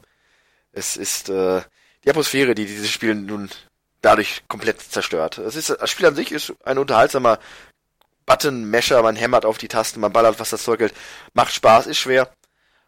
Aber diese wirklich lustigen äh, Synchronsprecher zwischendrin äh, geben, geben dem Spiel wirklich eine unfreiwillige Komik. Oder vielleicht war es doch äh, beabsichtigt. So genau weiß man das bei dieser Spielreihe und bei den Japanern ja generell nicht. naja doch, also zumindest wenn man sich die, die, die Entwicklung der Reihe anschaut, die letzten Teile sind ganz klar auf Trash gepolt. Also da sind auch so Schauspielsequenzen dabei, äh, sehr, sehr cineastisch, in Anführungszeichen. Ähm, und das ist ganz bewusst so auf, auf ähm, 80s Horror, Slasher und so weiter ähm, drauf ausgelegt. Aber wobei der zweite Teil sich schon sehr ernst anfühlt, Ja, ja. ne? Also zumindest so, als wenn sie das ernst Aber meinen wie gesagt, könnten. diese Synchronsprecher, das, wenn sie das äh, gestellt haben, dann Kudos. Aber äh, ansonsten äh, für Lacher immer wieder wert. Ja, das ist eine schöne Reihe. Ähm, ich beziehe mich auch auf eine Reihe, wobei ich nur den dritten Teil da gespielt hat, äh, habe, nämlich die Dead Rising Reihe. Dead Rising 3, ein Open World Zombie Spiel ist noch gar nicht so alt und äh, es sollte nicht gruselig sein. Das, das weiß ich. Es sind halt diese irren Verkleidungen. Man kann sich da als Hühnchen verkleiden und als Megaman und so weiter. Das kann man natürlich nicht ernst nehmen. Aber ich komme über diese Reihe zu einem Punkt, der, den, wo ich jetzt nur für mich sprechen kann, aber wo ich, wo sofort mein Gehirn sagt, hier brauchst du dich nicht zu gruseln, nämlich dem Zombie-Szenario. Ich finde Zombies grundsätzlich nicht gruselig. Ich finde, die Gewalt, die in diesem Spiel vorkommt, äh, die macht was mit mir, ganz klar. Ich verarbeite das in Träumen. Also ich träume immer davon, wenn ich mir Zombie-Spiele anschaue, kannst du wirklich die, die Uhr nachstellen, dann, dann träume ich davon. Irgendwas macht das mit mir, aber ich fürchte mich nicht. Das ist so lächerlich. Ich kann das nicht ernst nehmen. Und äh, Dead Rising, man schnetzelt und hackt und mein Gott, man, also diese Tötungsszenen sind der Wahnsinn. Also die Massen an Zombies, die da vernichtet werden, und das relativ ähm, ja anschaulich. Also die Grafik ist jetzt nicht so schlecht. Äh, Hut ab dafür. Aber Grusel, nein, auf keinen Fall. Ja. Gut, äh, mein nächster Titel könnte etwas kontrovers betrachtet werden, weil ich kann mir durchaus vorstellen, dass Leute sich da gruseln, aber für meinen Geschmack äh, traf das nicht zu. Ähm, die Rede ist von The Evil Within. Äh, ein Spiel, was, wo ja man am Anfang annehmen konnte, die ganzen, da sind so viele Experten am Werk, die wissen, wie sie einen wirklich packen am Schlawittchen und es gruselt einen, aber tatsächlich war für mich eher so das Ambiente einer, ich gehe in eine Geisterbahn. Und da fahre ich durch und ich habe Spaß dabei, ich gucke mir alles an, ich will sehen, was um den in der nächsten Ecke wieder für ein Aufbaute ist, was für Monster mich da erwarten. Und äh, es hat eher etwas von von so einer Art, ich sag mal Horrortourismus. Ich möchte das sehen, ich nehme diese Atmosphäre in mich auf, das ist stimmig und das ist schön. Und wenn ich soweit bin und denke, das ist schön und ich möchte mehr, dann habe ich für mich den Punkt eines Horrors erreicht, den, den, das ist kein Horror. Denn ein Horror, der soll mich beklemmen und bedrücken und im Prinzip ja auch unterhalten, aber nicht, äh, dass ich geneigt bin und einfach nur gerne mehr sehen möchte. Äh, also den künstlerischen Anspruch, den erkenne ich in diesem Spiel durchaus, aber den, den Horrorfaktor, den hat es für mich nicht gegeben. Ja, habe ich genauso gefühlt und äh, es ist genauso wie mit diesem Zombie-Ding. Also sobald man diesen Monster-Faktor hat, sage ich jetzt mal, oder diesen Gruselkabinett-Faktor, ähm, ich glaube tatsächlich, das ist ein Ding des Zeitgeistes auch. Ich, ich wette, dass das, äh, klar, wenn dieses Spiel in der Grafik äh, vor, sagen wir mal, 20 oder 30 Jahren herausgekommen wäre, hätten die Leute Äh, dann wird man heute noch von sprechen. Oder auch nicht, Aber- weil alle vor Angst gestorben wären. Ja, wahrscheinlich. Aber ähm, man sieht's ja auch an Filmen. Äh, vor, vor Dracula fürchtet sich ja auch niemand mehr. Oder Frankensteins Monster. Zumindest nicht in der klassischen Form. Mein nächster Titel, und ich erwähnte es schon, als ich das Spiel Outpost 13 erwähnte, ist ein Retro-Spiel, nämlich für das Sega Mega Drive System damals erschienen. Und ähm, ja, ich, es soll, es soll nicht gruseln. Es sollte von vornherein nicht gruseln, aber ich finde trotzdem, es passt ganz gut rein, weil es so ein bisschen äh, diese, diese spooky, spooky Prämisse hat, ja. Ähm, Haunting heißt es. Haunting. Ähm, Staring Poltergeist heißt es im, im, im Subtitle. Und es ist ein Spiel, wo man eine, Spooky wo man ein, Subtitle, also ja, ist heute der, der Anglizismus äh, ich Podcast. Das, schon, das finde ich, finde ich Ja, toll. Das ist äh, Grüße an die Serienjunkies. Äh, furchtbar. Wenn man die mal hört, dann spricht man nachher fließend Englisch. Ähm, ja, wo war ich genau? Bei Haunting. Und äh, ein Spiel, wo man einen Poltergeist spielt. Und als dieser ist es natürlich die Aufgabe, zu poltern und Unfug zu treiben im Haus einer Familie. Und diese äh, gilt es zu vertreiben, indem man Besitz von Gegenständen nimmt und damit irgendwie interagiert. Zum Beispiel lässt man Blut aus dem oder geht man in den Kühlschrank rein und dann fließt auf einmal Blut aus dem Kühlschrank und dann erschrecken sich die, die, die Familie oder die, Person, die gerade in dem Raum ist. Ja, und so treibt man sie quasi in den Wahnsinn. Ganz netter Titel, auch heute noch. Und äh, früher, als ich es gespielt habe, hat es mir vielleicht so ein, ja, aufgrund dieser Darstellung, weil die ziemlich, äh, naja, äh, aufgrund, es war ein Pixel-Look, aber trotzdem konnte man, konnte man schon erkennen, was da vor sich ging. Vielleicht so einen leichten Schauer über den Rücken jagte. Heute ist es ein charmantes Relikt, Relikt und äh, ich kann es nur empfehlen.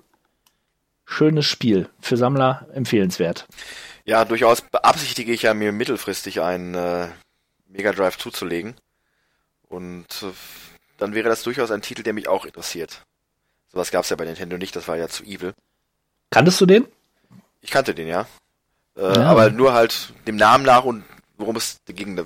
Tatsächliche Bilder habe ich erst vor einigen Monaten zum ersten Mal gesehen, als ich dann auch wirklich dann danach gesucht hatte. Aber finde ich schon ganz äh, interessant.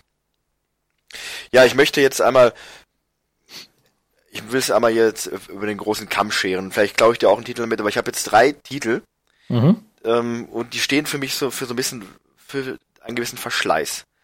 Und zwar äh, Resident Evil ab Teil 4 und inklusive Ja. Teil 4. Ja. Äh, denn ab dem Moment, wo bei Resident Evil der Fokus weg von dem Überleben hin zum Ballern ging, wo man ja vielleicht sogar schon Teil 3 mit einbeziehen könnte, was ich aber nicht tue, ähm, hat das Spiel also an, an Grusel verloren. Es ging mehr um, um bei Teil 4 war man von den, den einzelnen Action-Set-Pieces ja, und den Quicktime-Events ein wenig zu abgelenkt, um dann größere Horrormomente wahrzunehmen. Und ab Teil 5 war es ja dann eigentlich nur noch ein, ein äh, Third-Person-Shooter, wo sie jetzt versuchen, aktuell das Ruder wieder rumzureißen, aber ja, schauen wir mal. Deswegen die Teile äh, muss ich leider als Beispiele nennen für viele Spiele, die an mich nicht gruseln. Äh, wobei ich auch sagen muss, ein Spiel, was mich nicht gruselt, muss nicht automatisch ein schlechtes Spiel sein. Denn das trifft zu auf Parasite Eve. Und im speziellen Parasite Eve 2. Teil 1 war ja eine Mischung aus Rollenspiel und Horrorspiel und das hat seine Sache auch ganz gut gemacht. Äh, Ob es jetzt gruselig war, sei mal dahingestellt, finde ich bei einer Rollenspiel mit äh, Echtzeitstrategie-Elementen, äh, Echtzeit-Rundenkämpfen, ein wenig äh, generell ein bisschen schwierig. Aber Teil 2 war dann nochmal eine ganz andere Nummer, denn das war von vorne bis hinten null gruselig. Die Gegner waren ein wenig seltsam, es hatte ja mehr so diesen Genetik- und Labor-Look dann auch am Ende. Fand ich ein super Spiel, aber horrormäßig hatte das für mich kaum noch Elemente, die da wirklich gegriffen haben. Deswegen äh, ein Spiel, was keinen Grusel entwickelt hat. Und äh, zu guter Letzt bei dieser Reihe möchte ich dann noch erwähnen Silent Hill 4 The Room. Das hatte ich nicht gegruselt. Nein, es hat mich ein wenig. Also die Atmosphäre war beklemmend, aber es hat nicht diesen, diesen, diesen Grusel, diesen, diesen Art von Terrorgrusel bei mir Mhm. entwickelt, wie es die ersten Teile, speziell Teil 2 gemacht haben, wo man wirklich man wollte dies nicht tun, man wollte das nicht tun und ich finde, die, was bei anderen Spielen, ich meine, je weiter man kommt, desto abgedrehter wird es einfach, weil es halt immer um die Psyche geht, auch bei The Room natürlich. Äh, aber ich fand, bei dem Spiel war es einfach am Ende zu sehr, ich wollte einfach nur, dass es aufhört und äh, dass es zu Ende ist, weil ich keine Lust mehr hatte und das war nicht, weil mich der das Spiel so gestresst hat, sondern einfach, weil es am Ende für mich beliebig und langweilig wurde. Äh, darum kann ich bei mit The Room konnte ich dann nicht so arg viel mehr anfangen. Der Anfang war stark, aber zum Ende ein wenig nachgelassen. Und äh, dann noch zum krönenden Abschluss Dead Space 3. Ich weiß, äh, bei diesem Spiel scheiden sich die Geister.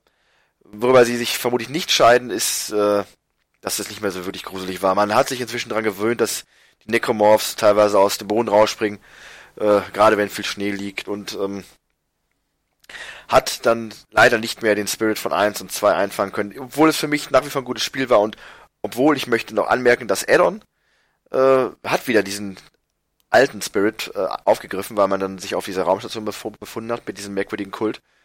Das war nochmal was anderes, aber das Hauptspiel von Teil 3 war ein gutes Spiel, ein unterhaltsames Spiel, aber gruselig, nein. Ja, da sind wir natürlich d'accord.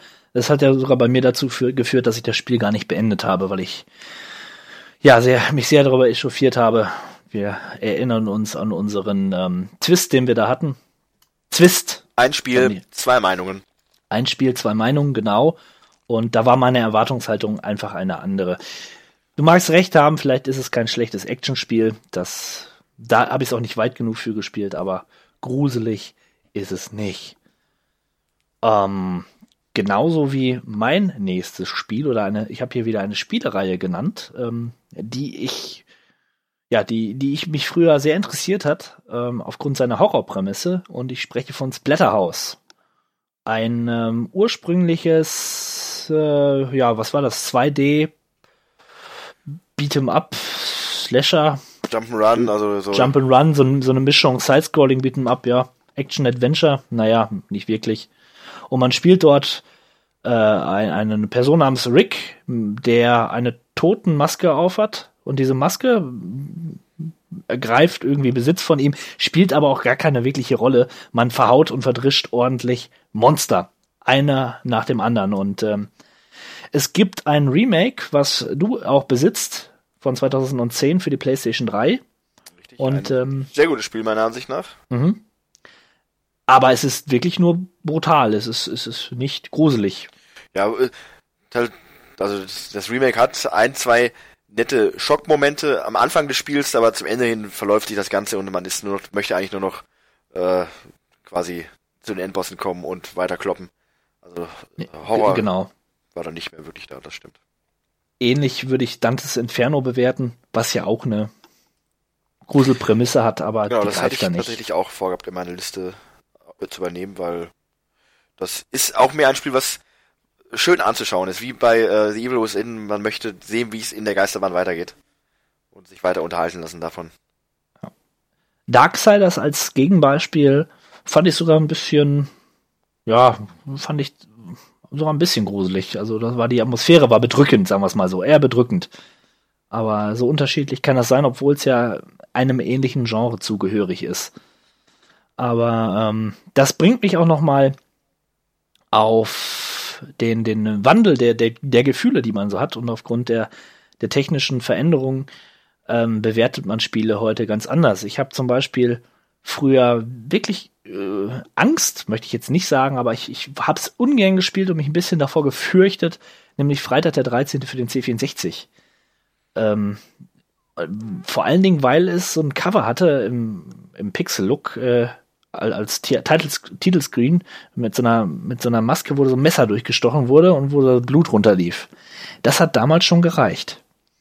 Mit meinen elf Jahren, um mich äh, zu Tode zu, zu gruseln. Ja, und heute schaut man sich das an und denkt sich, mein Gott, so ändern sich die Zeiten. Ähnliches bei Nightmare on Elm Street für den NES. Äh, Wahnsinn, Wahnsinn, wie sich das Genre doch entwickelt hat. Ja, es ist ein Oder grafisches die, Genre. Man äh, ja. ist ja bei Filmen ähnlich, ne? Je weniger ja. was aussieht und je älter etwas ist, desto weniger gruselt es ein und ja. äh, es treten andere Stärken des Films vielleicht in den Vordergrund. Wobei ich höre schon Widers Widerspruch äh, von den, von den Fans, die da sagen, moderne Horrorspiele wie ähm, äh, Amnesia beispielsweise oder dieses ganze Survival-Horror-Ding ist ja eher etwas, was der Indie-Szene zuzurechnen ist und was jetzt nicht unbedingt durch eine bombige Grafik äh, hervorsticht, sondern auch seine seine ähm, ja seine auditive Seite ähm, bewertet. Also alles, was man hört, durch Töne, durch Musik. Allein, dass man Musik heute wirklich abspielen kann, ist ja schon ein Fortschritt ja. im Vergleich. Ne? Ja. Ja.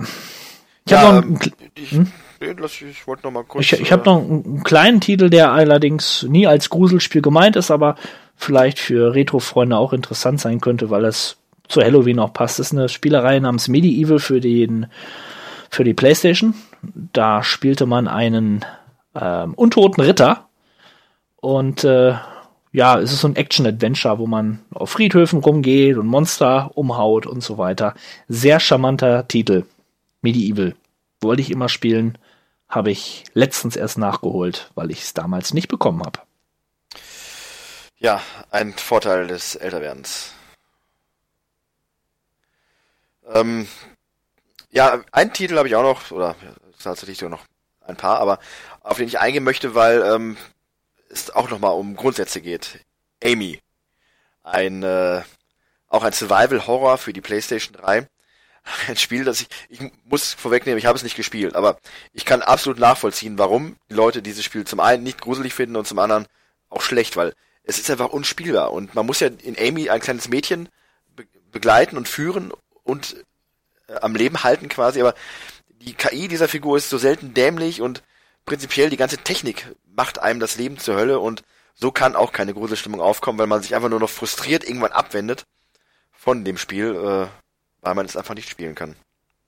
Und auch eins der wenigen Spiele, die bei PlayStation relativ neu waren, beim PlayStation Store und einem für einen Spottpreis hinterhergeschmissen worden sind. Am Ende glaube ich sogar 2,99 oder so.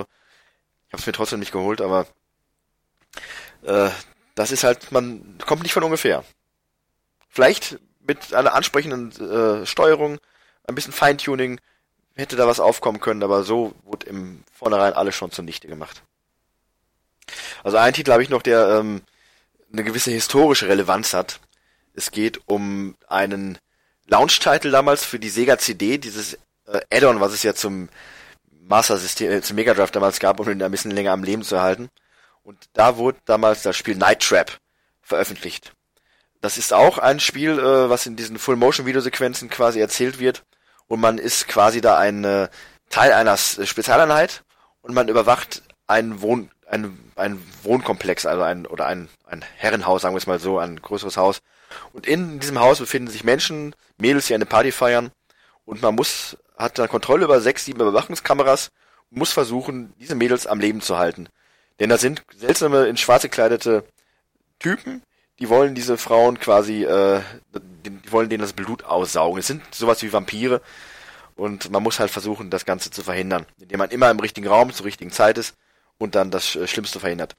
Und das Schlimmste ist in dem Fall wirklich nur ein bisschen Gewürge und Geschüttle, also das Spiel hat ex keine expliziten Gewaltdarstellungen, ist äh, auch für damalige Verhältnisse nicht wirklich äh, gewalttätig gewesen. Das fiel in Amerika aber Leuten wohl anders auf. Denn das Spiel sorgte dafür, zusammen mit Mortal Kombat, dass es diese Alterseinstufungen gab für Spiele und die Diskussion entbrannt worden ist, was kann man unseren Kindern zumuten. Äh, Gibt es auch einige legendäre Prozessvideos dazu, wie dann der Chef von Sega da stand und versucht hat, an die äh, Erwachsenheit des Spielers appellieren, erwachsene Spiele für erwachsene Menschen und nebendran saß tatsächlich der Chef von Nintendo Amerika und sagte, naja, also sowas würde auf Nintendo-Konsolen niemals veröffentlicht werden und wir haben strenge Regularien, um solche Spiele, solche widerwärtigen Spiele unseren Spielern nicht zuzumuten.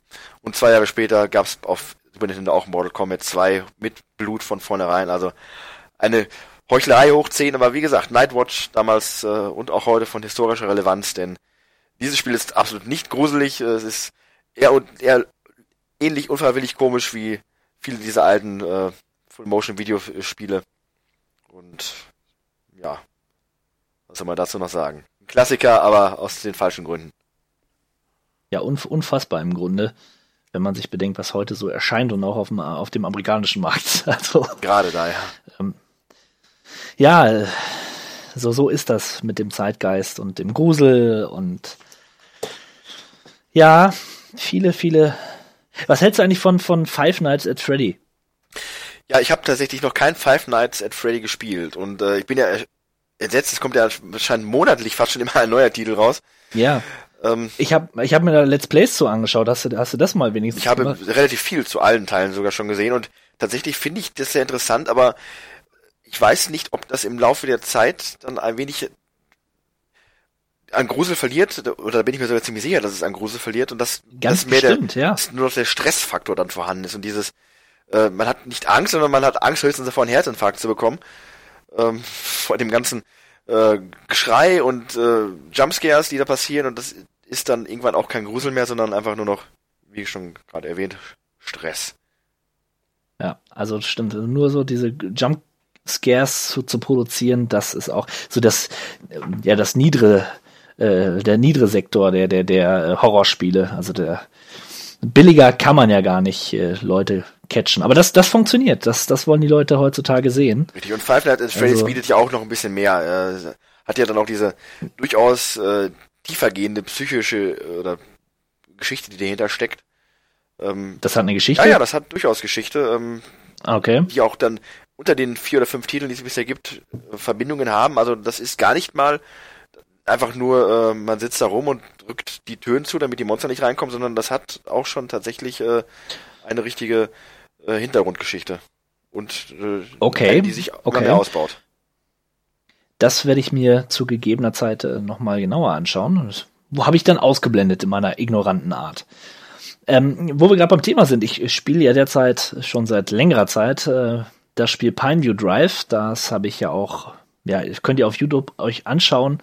Und das ist vielleicht ein schlechtes Horrorspiel. Also so ein furchtbares Spiel. Hast du das, hast du das, hast du schon mal in eins der Videos reingeschaut? Ja, ja, du bist ja öfter am, am Schimpfen und äh, Ja. ich finde es sehr, sehr dunkel, weil äh, man sieht auch nicht dann so Es ist dunkel, man sieht es nicht und es ist auch nicht gruselig, es ist nur ärgerlich. Und das Einzige, was mal passieren kann, dass dir irgendwie eine Fratze vors Gesicht geworfen hat und wird und dann erschrecke ich mich auch, klar. Aber das ist wirklich ein Beispiel dafür, wie es nicht geht. Repetitiv, langweilig und klischeebeladen, wirklich. Und nur weil es dunkel ist und man eine Taschenlampe hat, die auch noch Batterien frisst, so so ein Mist. Da wäre wär ich schon wieder sauer. Nach, nach einer Minute ist die Batterie alle. Kannst du wieder Batterie wechseln. Unglaublich. Blödsinn. Man kann auch nur fünf Streichhölzer mit sich führen. Ach ja. Wie im wahren Leben. Wie, wie bei The Evil Within. Das hat mich da auch schon so genervt. Das ist auch unrealistisch. Ja. Ja, gut. Bevor ich mich da jetzt wieder zu sehr reinsteige, ähm, fällt mir nichts mehr ein. Ja, ich glaube, wir haben schon einen ordentlichen äh, Batzen jetzt an ungruseligen Spielen für äh, langweilige November- und Halloween-Nächte hier geboten. Also, wer sich mal so nicht wirklich gruseln möchte, der hat jetzt hier die Qual der Wahl. Und vielleicht auch schon selber gespielt. Oder vielleicht auch eine ganz andere Meinung als wir.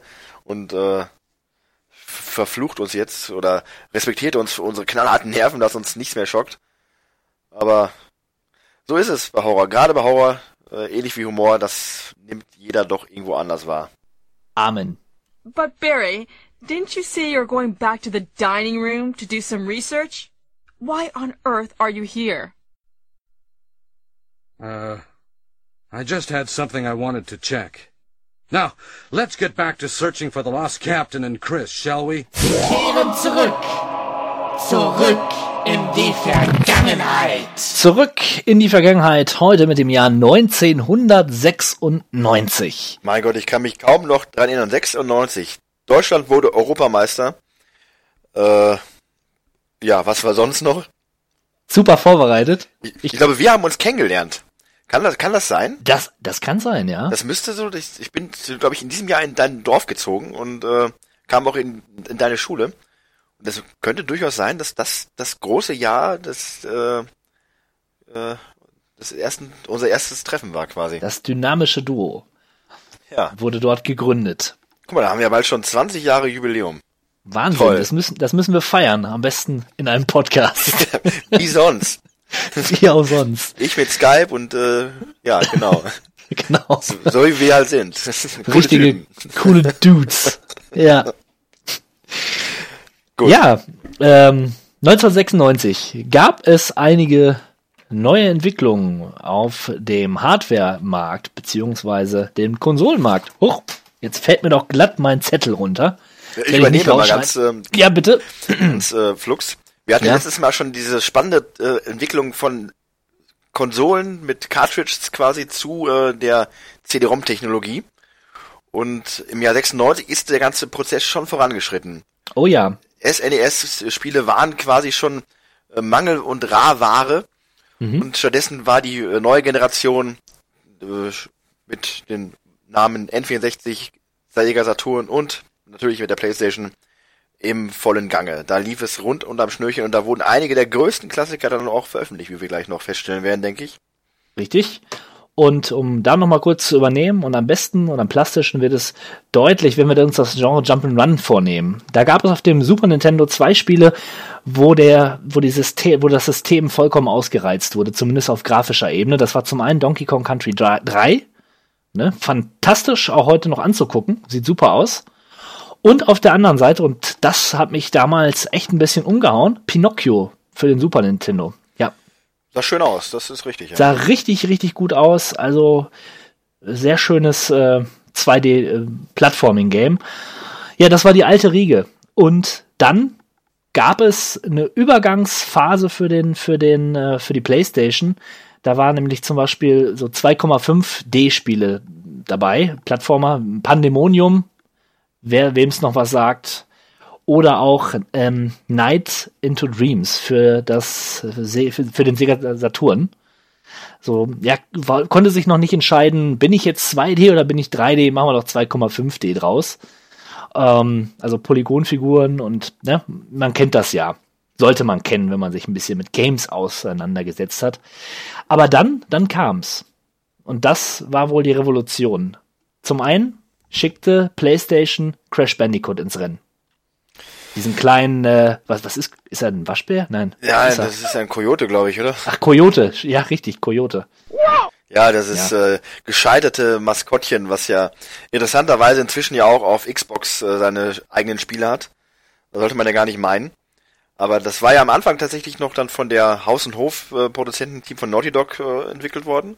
Und hat ja dann inzwischen schon so viele verschiedene Produzententeams hinter sich. Unter anderem äh, wurde das auch später noch von Traveler's Tales gemacht, äh, die ja durchaus im Rang um äh, Namen stehen für die Lego-Spiele. Aber finde ich halt interessant, dass dieses Spiel tatsächlich als äh, ehemaliges Sony-Maskottchen, vielleicht ja auch immer noch, inzwischen auf den Microsoft-Konsolen herumhüpft. Naja, Das Maskottchen des Herzens, Ja. unsere Herzen. genau. auf, auf ewig. Also ich muss dazu sagen, ähm, der erste Crash Bandicoot Teil, der ist mir sehr gut im Gedächtnis geblieben.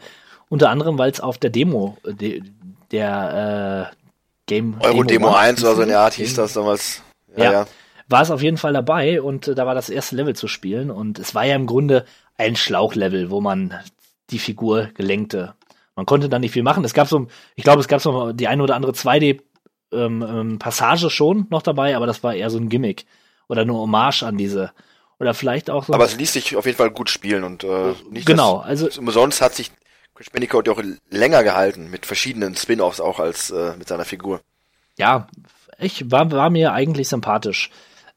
Schon immer sympathisch, aber um Längen besser natürlich Super Mario und Super Mario 64 erblickte 1996 das Licht der Spielewelt und revolutionierte gleich auch mal das Genre.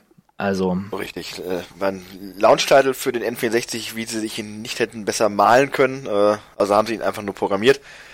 Ein starkes Spiel. Man war erst ein wenig skeptisch, Super Mario 3D, Mhm. aber dieses Spiel ist als eins der wenigen 3D Jump'n'Runs der ersten Generation wirklich Ja.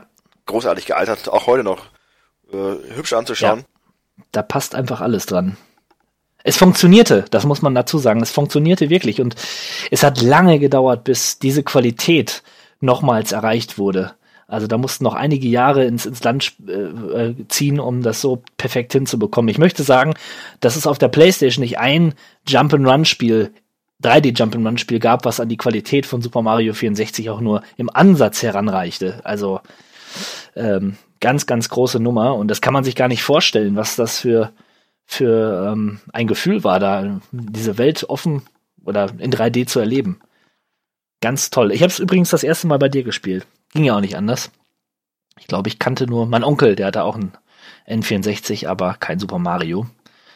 Darum erinnere ich mich da auch noch an uns beide auf der Couch mit dem Controller in der Hand. Also das Spiel hatte durchaus äh, nicht nur die netten Welten gehabt, sondern es gab ja auch viel zu entdecken in diesem Schloss und in dem ganzen Drum und Dran. Also das war ein Spiel, was wirklich viel, viel Content geboten hat. Das war damals ja schon. Genau, es hatte sich so leicht open-worldig auch ange angefühlt, ne? Durch diese Hubwelt und die Levels waren schön groß für die damalige Zeit.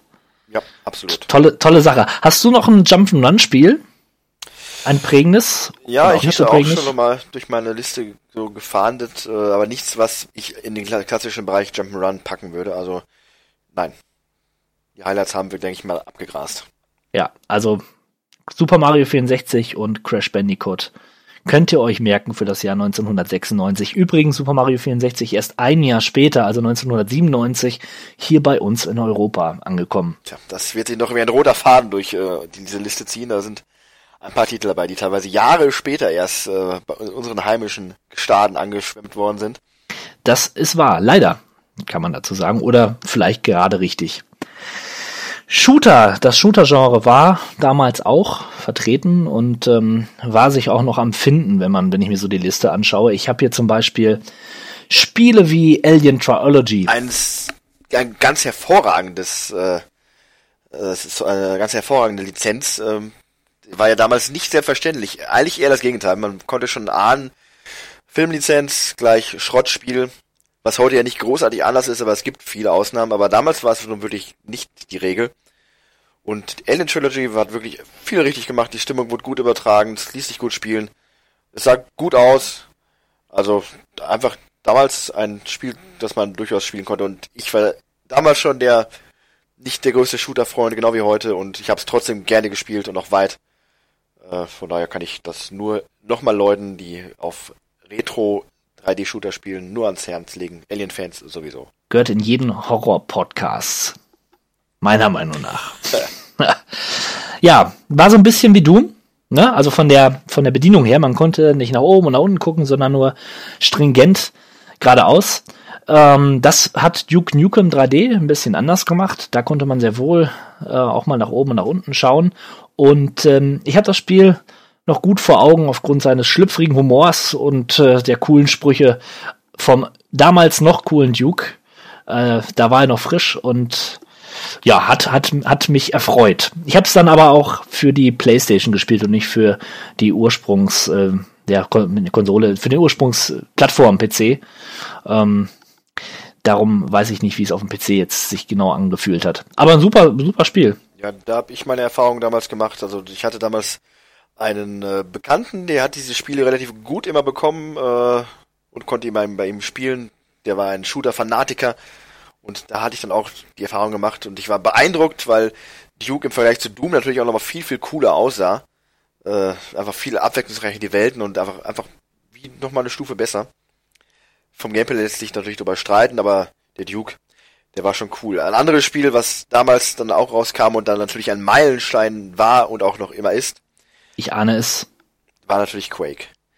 Wo du gerade schon sagtest, äh, Bewegungsfreiheit und links und rechts gucken, hat Quake ja dann nochmal eine ganz andere Stufe draufgesetzt, denn da war, war man wirklich frei in der Bewegung. Äh, und die Grafik war natürlich dann auch nochmal anders. Es waren nicht äh, keine einfachen Sprites, sondern man, man hatte wirklich animierte Polygone als Gegner.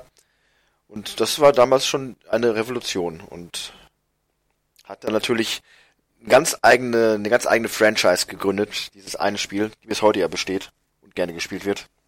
Zu Recht, zu Recht, weil auch der Faktor Geschwindigkeit da einfach nochmal zu erwähnen ist. Es war und ist auch heute noch so unfassbar schnell. Ähm, da, ja, solche Spiele gibt's heute eigentlich nicht mehr, die so funktionieren. Ist heute alles eher auf Realismus getrimmt. Äh, super, super Spiel.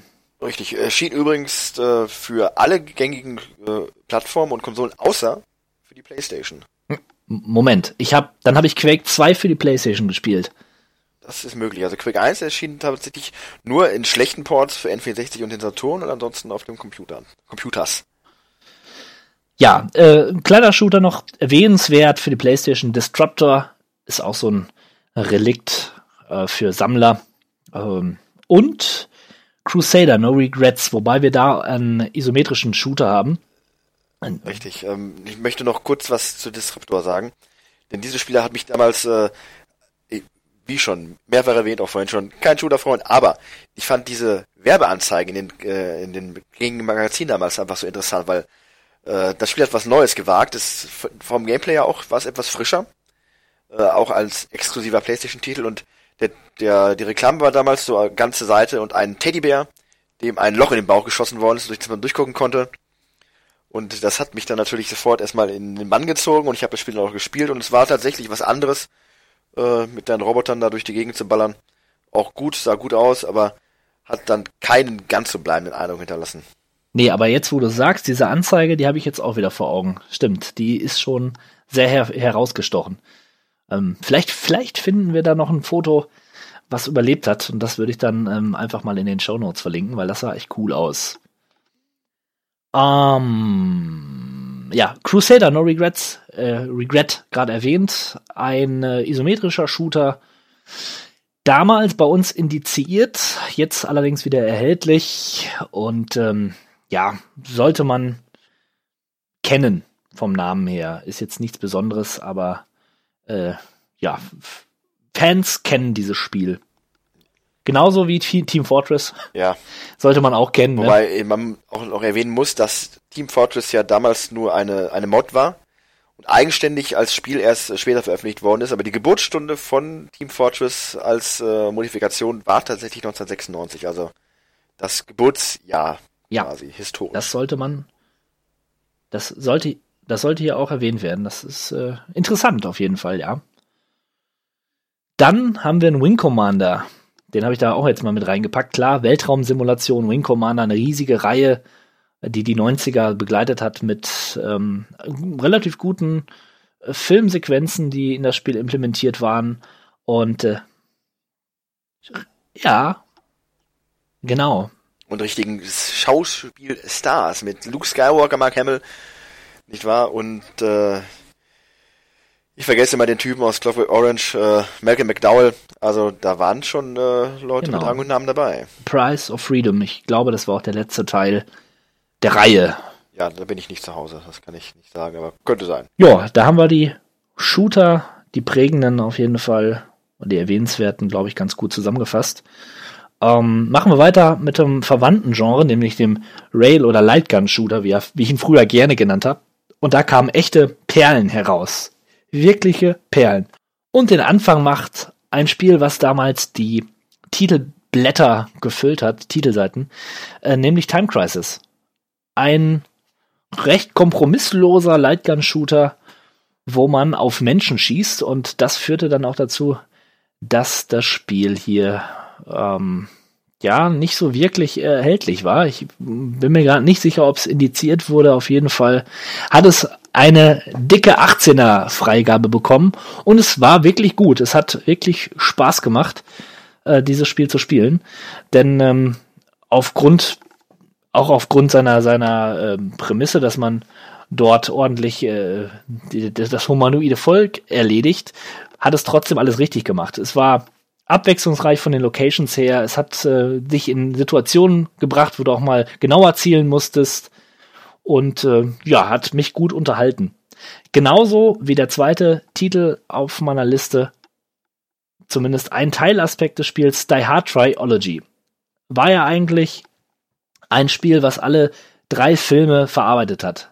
Der erste Teil war ein ja, Top-Downer, würde ich mal sagen, wo man sich ähm, nach, die, durch dieses, was war das? Der erste Teil war ein Hochhaus, ne? Richtig, das Nakamura Building oder so. Ja, genau. Das musste man sich hocharbeiten und dort ordentlich alles niedermähen. Der zweite Teil war dann der besagte Lightgun Shooter, da komme ich gleich noch zu. Und der dritte Teil war Autofahren in der Stadt. Der Lightgun Shooter, der war auch richtig gut gemacht, mit ähm, ja auch Szenen, die dem Film entnommen sind, quasi nachgestellt. Und äh, ich habe es immer wieder gespielt damals. Denn es hat motiviert, war, das ist dem Genre ein bisschen geschuldet, nicht besonders lang aber äh, hat durchaus Spaß gemacht. Wenn man, sofern man eine Lightgun hatte, das war ja auch so ein neues Ding. Lightguns, äh, also für, für mich damals neu, klar, äh, gab es erste Versuche schon für frühere äh, Systeme, aber ich fand, die PlayStation hat das zumindest für mich das erste Mal wirklich äh, sinnvoll eingesetzt. Schöne Sache. Hattest du damals eine Lightgun auch? Nee, ich hatte so ein Teil nie. Weder für NES noch bis heute zu irgendwelcher äh, Konsolen. Das, das ist an mir vorübergegangen. Dann machen wir aber weiter mit einem Genre, wo du sicherlich einiges beitragen kannst. Äh, und zwar dem Action-Adventure-Genre. Ist jetzt grob definiert oder grob äh, alles aufgefasst. Ich würde mal den Anfang machen mit Legacy of Kain, Blood Omen. Auch Zelda für Erwachsene genannt. Ja, es ist äh, richtig. Das war natürlich damals ein Knaller. Das äh, hat er ja relativ unvorbereitet getroffen, dieses Spiel. Wobei, das war früher noch öfter der Fall. Äh, zu einer Zeit, wo es noch nichts für jeden Teil den 18. Titel gab. Ähm, war Legacy of Kain, Blood Omen natürlich eine ganz neue Geschichte und man hat als der titelgebende Kain dann ordentlich gemeuchelt. Äh, so ein leicht isometrischer Top-Downer, wo man äh, sich als dieser Vampir durch diese äh, mittelalterliche Gegend äh, schnetzeln musste. War schwer in meiner Erinnerung. Kniffliges Spiel. Und äh, ja, auch übrigens eins dieser Titel, die in Europa erst 97 erschienen sind. Äh, und ich war ja umso entsetzter dann vom Nachfolger, weil ich hatte ja was eigentlich passenden zweiten Teil erhofft und was, was gab es? Es gab Soul Reaver, wo man dann als Aufgabe hatte, auf einmal den coolen Kain umzubringen. Damit konnte ich mich wirklich nicht arrangieren. Und obwohl das auch das Spiel in höchsten Tönen gelobt worden ist von Fans und der, der Presse, ist ja, für mich hat das dann einfach irgendwie keinen Reiz gehabt.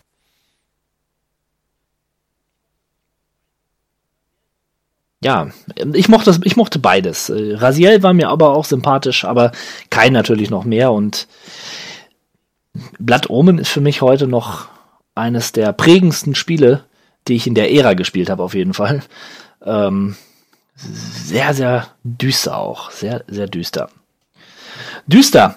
Apropos düster. Uh, Resident Evil 1. Ja, so schließt sich mal, da machen wir mal wieder einen Schwenker in Richtung Horror und das äh, absolut in die, äh, in die Klassik-Meilenstein. Resident Evil 1 haben wir schon oft drüber gesprochen. Immer äh, und immer wieder. Es auch jetzt vermutlich wieder gerne tun. Ein super Spiel, das hat quasi im Alleingang das äh, Survival-Horror-Genre gegründet. Wenn es auch nicht unbedingt das erste seiner Art war, so war es doch das erste richtig, richtig gute. Und hat eine Legende gegründet und eine, eine Franchise geschaffen, die zwar jetzt äh, leider auf dem absteigenden Ast ist aktuell, aber nichtsdestotrotz viele, viele tolle Spiele hervorgebracht hat und ein Name ist, dem jeden Videospieler ein Begriff ist. Und nicht nur das, es gibt ja auch inzwischen jede Menge Kinofilme, die sich zumindest rudimentär mit dem, äh, mit dem Grundmaterial beschäftigen. Also Resident Evil ist äh, ja ein Haushaltsname. Remember the Fallen. Könnte man sagen. Sozusagen. Ja, im Fahrwasser von Resident Evil jetzt böse gesagt. Das Spiel war ganz nett. Overblood. Overblood. Ja, Overblood, äh, habe ich ja vor ein paar Tagen mit dir schon drüber gesprochen. Ein Titel, wo ich immer dachte, ich kenne ihn und müsste was dazu sagen, aber dann stellte ich fest äh, bei näherer Recherche, ich kenne den doch nicht, also äh, halte ich mich mal zurück. Ja, ja, ich äh, weiß jetzt gerade auch nicht so wirklich viel. Ich habe Erinnerungen an einen bärtigen Mann auf einer auch auf so einer, so einer Forschungsstation, glaube ich, oder in einem Labor. Wir werden das, ja, wenn es sehr gut gewesen wäre, wäre es sicherlich äh, noch präsenter in meinem Hirn. Naja, ich mache weiter mit einem Spiel, was ich wirklich, was ich noch sehr gut äh, vor, vor meinen Augen habe, ist nämlich Tomb Raider. Tomb Raider. Ein, ein Meilenstein der Spielegeschichte. Ich weiß noch, als ich das erste Mal den Controller in der Hand ha hatte und äh, Lara Croft durch das erste Level buxierte und ich war geplättet ob der großartigen Grafik, der fantastischen Bewegungsanimationen von Lara. Und äh, ja, es ist und bleibt ein Meilenstein der Spielegeschichte. Ja, ich glaube, dieses Spiel hat damals auch mit dem Begriff Hype geprägt, weil äh, ob man das Spiel jetzt gespielt hat oder nicht, man kannte es, man wusste, worum es geht, man kannte den, die Protagonistin und äh, das Ganze drumherum war einem bekannt ohne das Spiel überhaupt besessen zu haben. Ich hatte das erst relativ spät. Ähm, bin da nicht wirklich mit warm geworden. Äh, ich fand es ein bisschen komisch. Komisch übrigens auch, dass man äh, aus heutiger Sicht betrachtet, bedenkt, dieses Spiel war zwei Monate und damit äh, exklusiv nur auf Sega-Konsolen äh, erhältlich. Äh, das hätte durchaus äh, ein entscheidender Marktvorteil werden können, aber ich glaube, den richtigen Hype hat es dann auch erst erlebt, als es auf der Playstation draußen war, die dann ja auch jeder hatte und entsprechend jeder Tomb Raider spielen konnte. Das war wohl so. Das war wohl so. Und Lara Croft sollte jedem Spieler und Spielerin auch ein Begriff sein. Und ach ja, good old times. Machen wir doch gleich weiter mit dem Rollenspielgenre, beziehungsweise dem westlichen Rollenspielgenre. Da, da gab es laut der Liste zumindest nicht so viele prägende Sachen oder haupterwähnenswerte Sachen.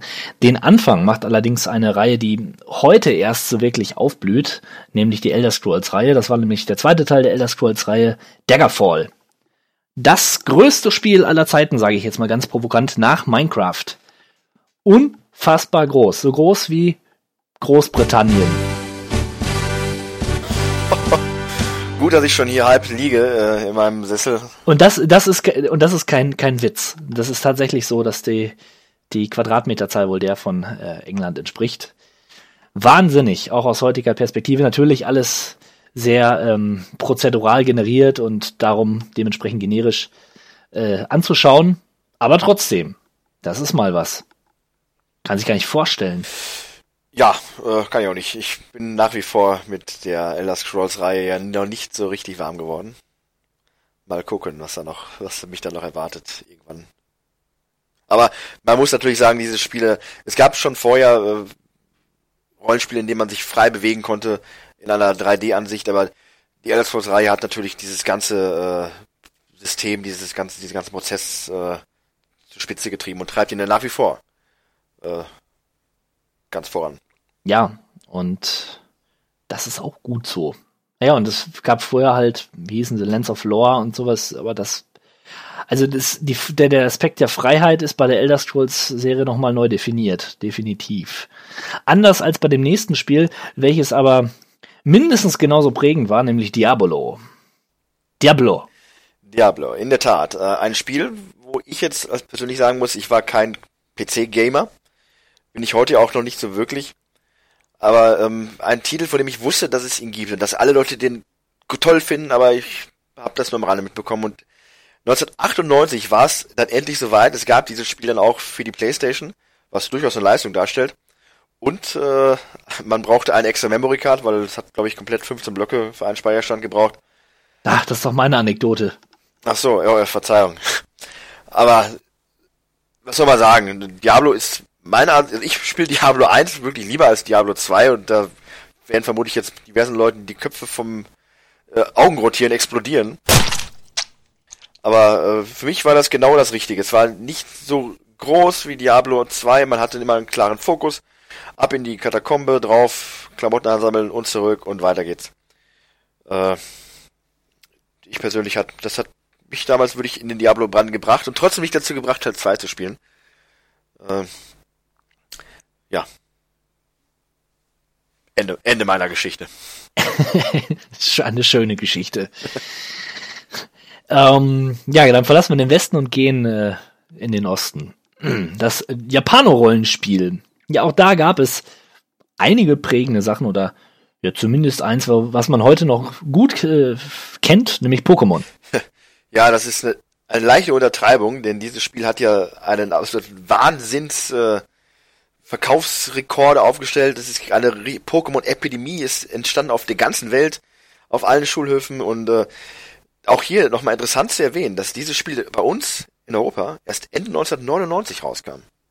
Also glatte drei Jahre nach der Erstveröffentlichung äh, in Japan kam das raus. Amerikaner hatten es auch erst 98, also das hat erst in Japan ein wenig reifen können, bevor dann diese Welle, diese die ja dann wirklich wahr rüberschwappte. Nicht von ungefähr gab es ja dann schon in Japan da diese, diese Riesenszene. Und ja, ich selber habe die gelbe Edition noch, die ich ab und zu auch mal reinlege. Das macht einfach Spaß. Pokémon ist eine Franchise, mit der ich mich nicht identifiziere im Sinne von Fan sein, aber wo ich doch durchaus Sympathien für hege, weil ich einfach dieses ganze Drumherum und diesen Stil durchaus mag. Und wenn etwas in dieser Art Monster fangen und äh, trainieren und sowas, dann wäre doch vermutlich Pokémon, ein Pokémon-Spiel meine, meine Wahl. Ja, äh, kurz einmal out of a topic sozusagen. Hast du das von diesem Fan gehört, den Nintendo verklagt hat, weil er eine Pokémon-Party gemacht hat? Nee, nee, das, das habe ich noch nicht gehört. Ja, auf, auf mehrere tausend Euro, äh, Dollar wurde er verklagt, weil er Pokémon eine Po- Pokémon Party geschmissen hat. Mit zwei Dollar Eintritt, um die, die Unkosten wieder rauszubekommen, aber das hat Nintendo nicht gepasst und er musste blechen, hat nicht viel Geld, hat dann so eine Art Kickstarter, Crowdfunding, keine Ahnung, gestartet und hat dann von den Leuten das Geld bekommen und konnte Nintendo, diese, dieser Großkonzern, konnte dann sein, die Gier konnte er dann stillen Ja, damit. gut, dass du sagst, dann werde ich versuchen, die Umkostenbeteiligung für die Mario Kart WM auch ein wenig niedriger zu halten. Jetzt, wo, wo du sagst, das stimmt. Dann, äh, lieber, lieber Verdammt. die Werbetrommel nicht so rühren. Ja, live bekommt man hier einiges zu hören bei, bei uns. Interner. Ja, äh, das war Pokémon. Danach Super Mario RPG. Ja, leider nicht veröffentlicht in Europa. Ähm, das ist ja heutzutage auch dann nur so eine über die gängigen äh, sonstigen Programme zu spielen. Äh, sehr, sehr schade, aber man sieht halt, der Super Nintendo war halt im Ende seiner Lebensperiode und viele Spiele wurden nicht mehr auf allen Märkten veröffentlicht, sondern nur zum Teil. Und der Rollenspielmarkt war noch nicht so groß am Boomen, äh, wie es heute der Fall ist, oder wie es dann ein Jahr später mit Final Fantasy VII dann initiiert worden ist. Und entsprechend ist dann zum Beispiel Super Mario RPG nicht bei uns angekommen. Auf der anderen Seite, Terranigma, ein tolles Spiel, gab es niemals in Amerika. Das haben wir in Europa exklusiv. Das ist natürlich dann auch wieder äh, ein, ein, ein, die andere Seite der Medaille. Ja gut, ähm, machen wir weiter mit Wild Arms. Ein Spiel, was ich damals auch gespielt habe. Es ist so ein, ein typisches, klassisches Japano-Rollenspiel, so der Marke früherer Final Fantasy-Teile. Ähm, überraschenderweise auch in 2D gehalten, nur die Kämpfe sind so eine, so eine Art 3D. Ähm, darum kann man es auch heute noch spielen. Gut, die Kämpfe sehen ein bisschen altbacken aus, aber das Spiel an sich sieht heute noch gut aus. Das ist einer der großen Vorteile der von 2D-Grafik. Richtig. Und zum einen darf man nicht äh, vergessen zu erwähnen, den tollen Soundtrack, weil es spielt ja in einer Art Western-Setting. Und äh, es hat diesen typischen Spaghetti-Western-Soundtrack mit äh, Gitarren und Geflöte und das hat eine ganz eigene tolle äh, Atmosphäre und hat es inzwischen ja auch auf fünf äh, richtige Reihenteile gebracht.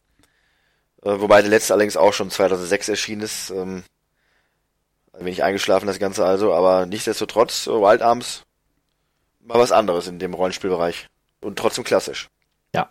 Hier gibt's ein bisschen Musik.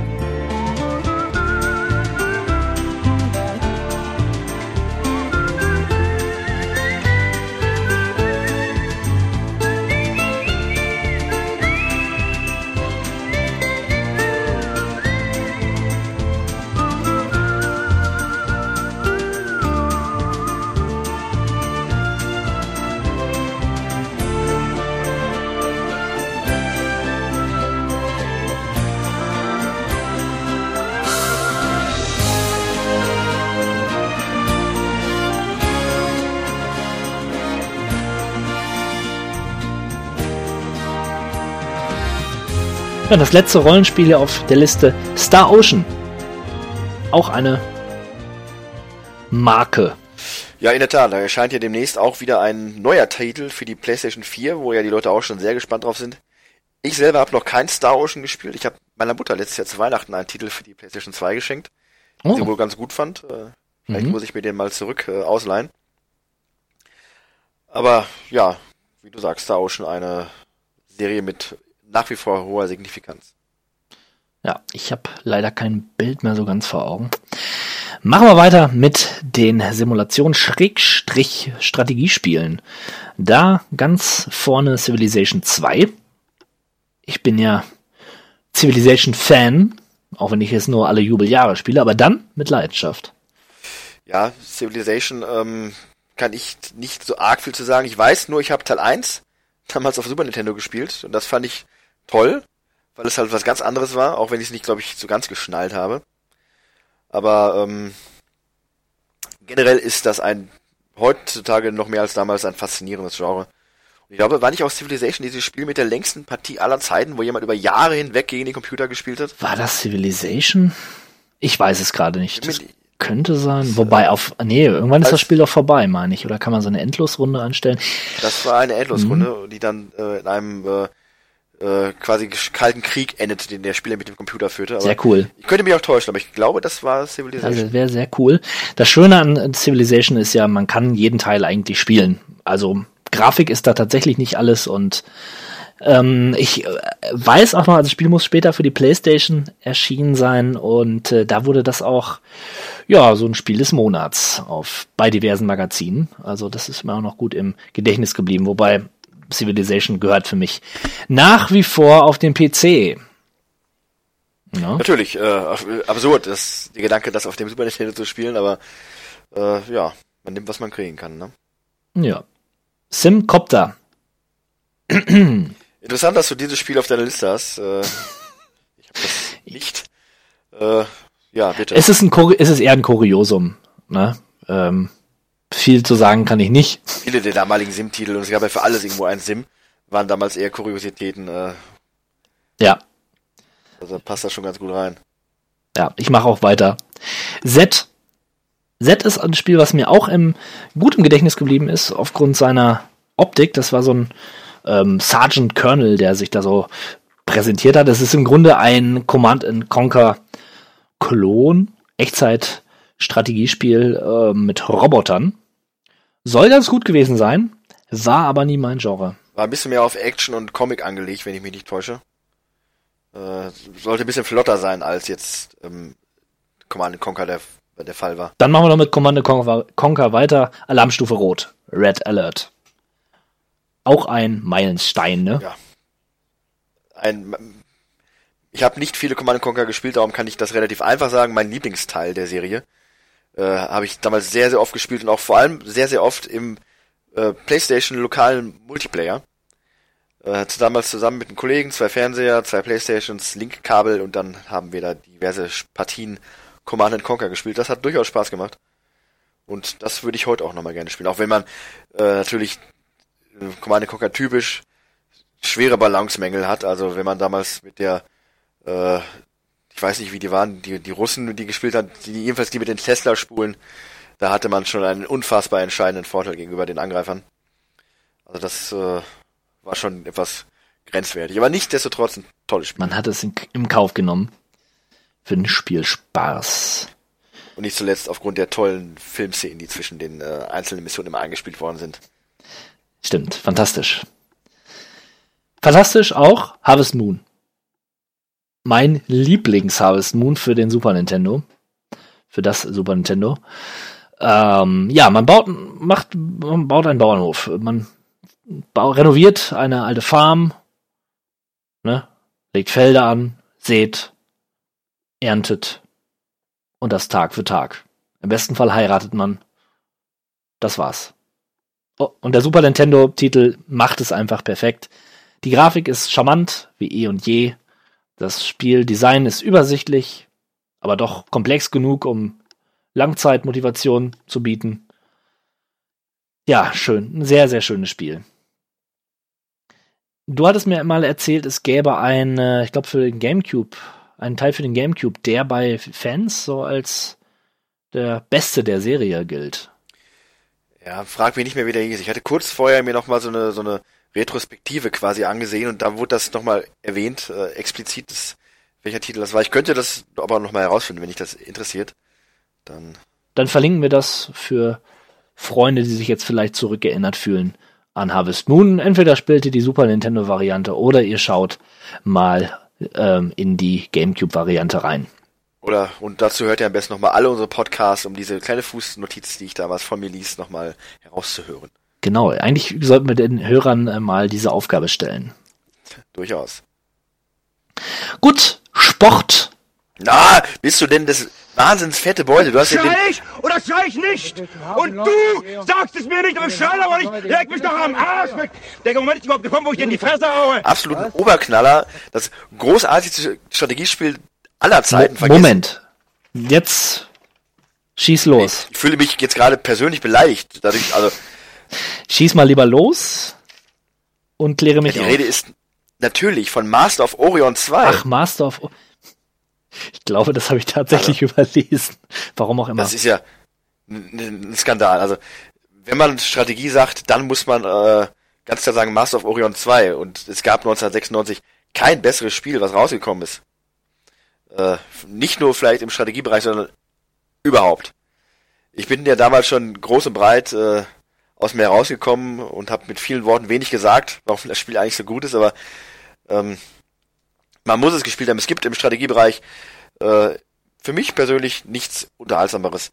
Weltall, äh, Zivilisation aufbauen, Diplomatie oder Krieg, man hat die Wahl. Äh, natürlich hat es seine Ecken und Kanten. Und natürlich könnte man heutzutage noch viele Aspekte vielleicht ein bisschen interessanter ausbauen und das, das Longplay ein bisschen schöner gestalten, aber das ist alles gar nicht notwendig, denn das Spiel ist so, wie es ist, schon toll damals, heute und dass du es vergessen hast. Naja. ich sag mal so, ähm, ich würde es ja gerne nochmal nachholen, ja. Aber was mich so ein bisschen misstrauisch macht, ist, dass, dass du das so äh, lobhudelst. Ja, also du äh, hast eine Erwartung, du hast eine Erwartungshaltung in mir erwachsen lassen, die dem diesem Spiel niemals gerecht werden könnte. Ne? Ich würde es hassen, wenn ich spielen würde. Darum blende ich es lieber aus. Gut, ich muss aber auch sagen, ich hatte das damals als GameStar-Beilage, also das war das Umsonstspiel. Ich habe es reingemacht, ich dachte, was für ein Schrott. Und es hat fünf, sechs Jahre gedauert, bis ich dann nochmal gespielt habe, weil es irgendwo als Freeware auch beilag. Ich habe es versucht und dann hat es mich erst in den Bann gezogen. Also das ist kein Spiel, wo man einfach nur, man macht es rein und es ist super, sondern man muss da schon so ein bisschen äh, einen Draht zu haben und sich da vielleicht auch reinfuchsen. Na gut. Jetzt aber Sport. Jetzt können wir endlich zu deinem Sport. Adidas Power Soccer. Schön, schön, sehr schön. Das ist natürlich der Knaller. Ähm, das äh, Spiel ist natürlich auch eine der großartigsten FIFA-Alternativen. Allerdings nicht unbedingt wegen des Gameplays, was auch unterhaltsam ist, absurd, arkadisch. Man kann brutalste Fouls davon Stapel lassen. Äh, es ist eher der Kommentator, der das Ganze unterhaltsam macht, der Deutsche, weil der lässt einen, einen Stuss von sich ab. Ob gewollt oder nicht, ist nicht ganz so äh, entscheidend. Ich vermute mal sogar eher, dass es ungewollt war. Denn man kann mit einem Cheatcode noch einen anderen Kommentar freischalten, nämlich zwei Hausfrauen, die sich dann äh, das Spiel kommentieren und so Klassiker von mit äh, Spieler mit Nudelholz äh, jagen von dem vom Stapel lassen und für, was die denn für schöne Beine haben. Äh, also klischeehafter geht's nicht mehr. Aber nichtsdestotrotz, das ist unterhaltsam, ähm, man kommt relativ günstig dran und es ist ein netter, schneller, kurzweiliger Fußballspaß. Ja, das, so klingt es auch und äh, das wird mir auch Spaß machen. FIFA 97. Ja, äh, FIFA 97. äh, Bin ich auch überrascht, dass du das auf deiner Liste hast. Ich habe es nicht drauf, ich, weil ich, ähm, ich habe es jetzt hier nicht zur Diskussion gestellt. Ich, ich oder möchte es nicht zur Diskussion stellen. Ich wollte es einfach nur der Vollständigkeit halber, äh, Ja, halber also- der auf der Liste haben. FIFA 97 war kein Meilenstein. Ich glaube 96 war der erste Titel, der damals erschienen ist für die äh, neueren Konsolen, dann auch komplett in 3D war. Und 97 war dann halt das, was man heute kennt, halt die verbesserte Neuauflage des Vorjahres. Und verbessert ist dann immer objektiv. Ich mache einfach weiter mit International Track and Field. Immer wieder ein Spaß, wenn man äh, darauf steht, Blasen an den Händen und Fingern zu bekommen, dann wirft man eine Runde Track and Field rein und man fühlt sich am Ende tatsächlich so, als hätte man eine sportliche Höchstleistung hinter sich gebracht. Stimmt, da kommt der Nerd mal aus seinem Sessel und muss sich mal ein bisschen bewegen. Da wird gehämmert. Also Da wird gehämmert. Das ist äh, ja es ist ein gutes Spiel, um eure Lebenserwartung zu steigern. Ja, jetzt ein Spiel, was mich damals schwer beeindruckt hat, nämlich, jetzt halte ich fest, Cool Borders. Snow Snowboard fahren. Ja, das war aber damals auch revolutionär. Und Ja. das war quasi, ähm, kann man es so nennen, aber eine Art Vorgänger von Tony Hawk. Also Ja, ja. Es war ein arkadiges, Hm. übertriebenes äh, Trendsportspiel. Ja, ja, durchaus. Und, äh, Ja. Das war damals, hat Spaß gemacht Ja. im Koop. Äh, die Geschwindigkeit, diese Sprünge, die Attitüde, die dieses Spiel hatte. Man war cool, wenn man das spielte. Ja. Und äh, Nur leider kam dann irgendwann Final Fantasy VII raus und hatte so ein Minispiel, was viel besser war als dieses Spiel. Spiel. Und dann habe ich es wieder beiseite gelegt. Trotzdem mag ich die Serie. Äh, irgendwie sympathisch. Bald Snowboard fahren. Cool Borders! Go for it! Ähm, jetzt aber mal wirklich ein Wegweiser. Pilot Wings 64. ja, Vom Super Nintendo auf das Nintendo 64. genau. Und ähnlich wie auf äh, dem Super Nintendo habe ich das auf dem N64 nicht gespielt. Äh, sogar noch weniger als auf dem äh, Super Nintendo. Da hatte ich das wenigstens mal bei einem Kollegen gesehen. Äh, vermutlich ganz nett, wenn man auf so Flugdinger steht. Und man hat ja da durchaus einige Variationen gehabt an Gameplay. Ich glaube, man konnte sich auch mit einem Art, mit einer Art äh, Zwille, also so einer Steinfletsche durch die Gegend schleudern lassen, um dann irgendwo an einem Ziel zu landen. Können mich aber auch täuschen, Ja. dass das ein ganz anderes Spiel war. Eben. Aber man hatte da halt äh, verschiedene Variationen, nicht nur, ich sag mal, stumpfes Fallschirmspringen und äh, mit einem Doppeldecker äh, Helikopter. Äh, Ja, ja, aber hier, hier auch eindeutig ein Grafikbrett für die damalige Zeit. Das sah fantastisch aus. Ähm, das Gleiten durch den Himmel, die Wolken, der Blick vom Himmel auf die Erde, das hat schon, hat schon einen Eindruck hinterlassen. Heute, naja. Aber so war das. Es war halt der Kampf 64 gegen 32 Bit und zumindest für einen kurzen Augenblick hat da gra in grafischer Hinsicht zumindest äh, 64 die Nase vorn gehabt. na klar. Rennspiele. Ja. Nicht mein Genre, aber ich fange mal an. Formula One. Destruction Derby 2. Ja, da geht's nämlich So. los. Das war mein erstes Destruction Derby, was Da ich gespielt los. habe. Äh, und es war einfach nur super großartig und unterhaltsam. Und der Clou damals äh, war ja tatsächlich, du legst das Spiel rein, startest die, äh, diesen Bowl, diese große Destruction Derby Arena, pausierst, legst eine Runde Slayer rein, die wird abgespielt und du machst da deine totale Zerstörungsorgie. Äh, eine ganz schöne Sache. Es hatte ein Schadensmodell, was man so noch nicht kannte, wenn man es überhaupt vorher kannte. Ich meine, Genau. der erste Teil hat es eingeführt, aber der zweite war so konsequent, da konntest du die Autos sowas von schrotten und das hat sich gut angefühlt damals. Äh, und ja, sah einfach auch klasse aus, ne? Ja, und äh, tatsächlich in Europa wieder erst ein Jahr später, 97 erschienen und interessant ist vielleicht auch noch zu wissen, das ist, äh, wurde von Reflections damals programmiert. Das ist äh, ein Ubisoft-Sub äh, quasi und die waren später auch verantwortlich und bis heute eigentlich auch noch für die Driver-Reihe. Also haben durchaus das Konzept zum Teil auch äh, weitergemacht. Twisted Metal 2. 2 sogar. World Tour. Ja, war genau mein Ding. Horrorautos mit Waffen und man schießt sich gegenseitig ab. Also ja, und eine großartige Story, nicht wahr? Also da gab's irgendwie, ja, gab's ja, ja, da gab's diesen Typen, diesen Calypso oder wie der hieß, und der hat gesagt, der, wer gewinnt, der hat einen Wunsch frei. Ja, und so hatte man auch dir dann wirklich den Anreiz, mit jedem der Fahrer durchzuspielen, weil man ja wissen wollte, was die für Wünsche haben.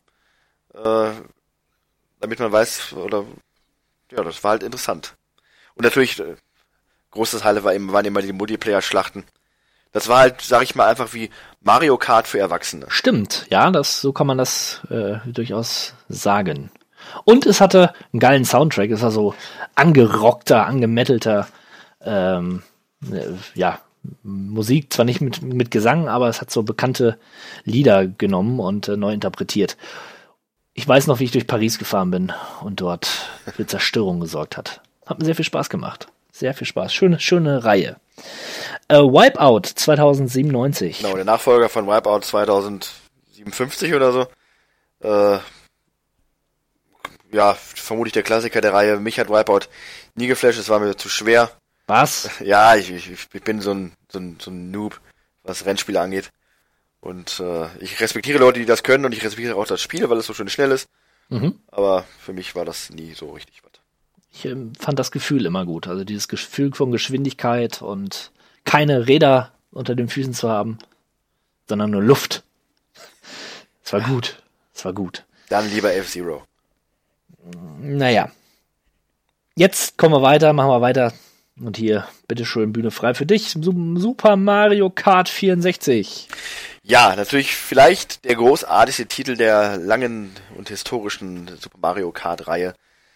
Äh, das Spiel habe ich damals gespielt und auch heute noch wie ein, wie ein Weltmeister. Ich konnte wirklich bis ins kleinste Detail jedes Geheimnis und äh, manchmal umso frustrierender, weil ich habe es mir erst kürzlich neu zugelegt. Es kam irgendwie weg und ich habe es mir irgendwie nie geholt und inzwischen, wie viele von diesen alten Mario-Titeln, hat es bei eBay und so auch nicht unbedingt in den Listen Schleuderpreise. Also man muss da schon ein wenig investieren, um äh, sich das wiederzuholen. Habe ich getan und äh, habe es nicht bereut. Es macht immer noch genauso viel Spaß wie am ersten Tag.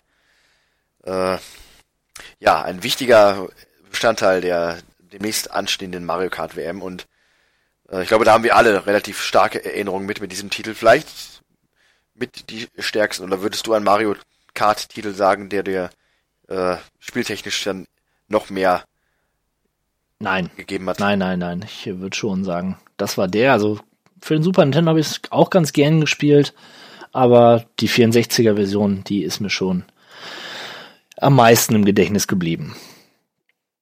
Ja, ja, groß, großer Titel.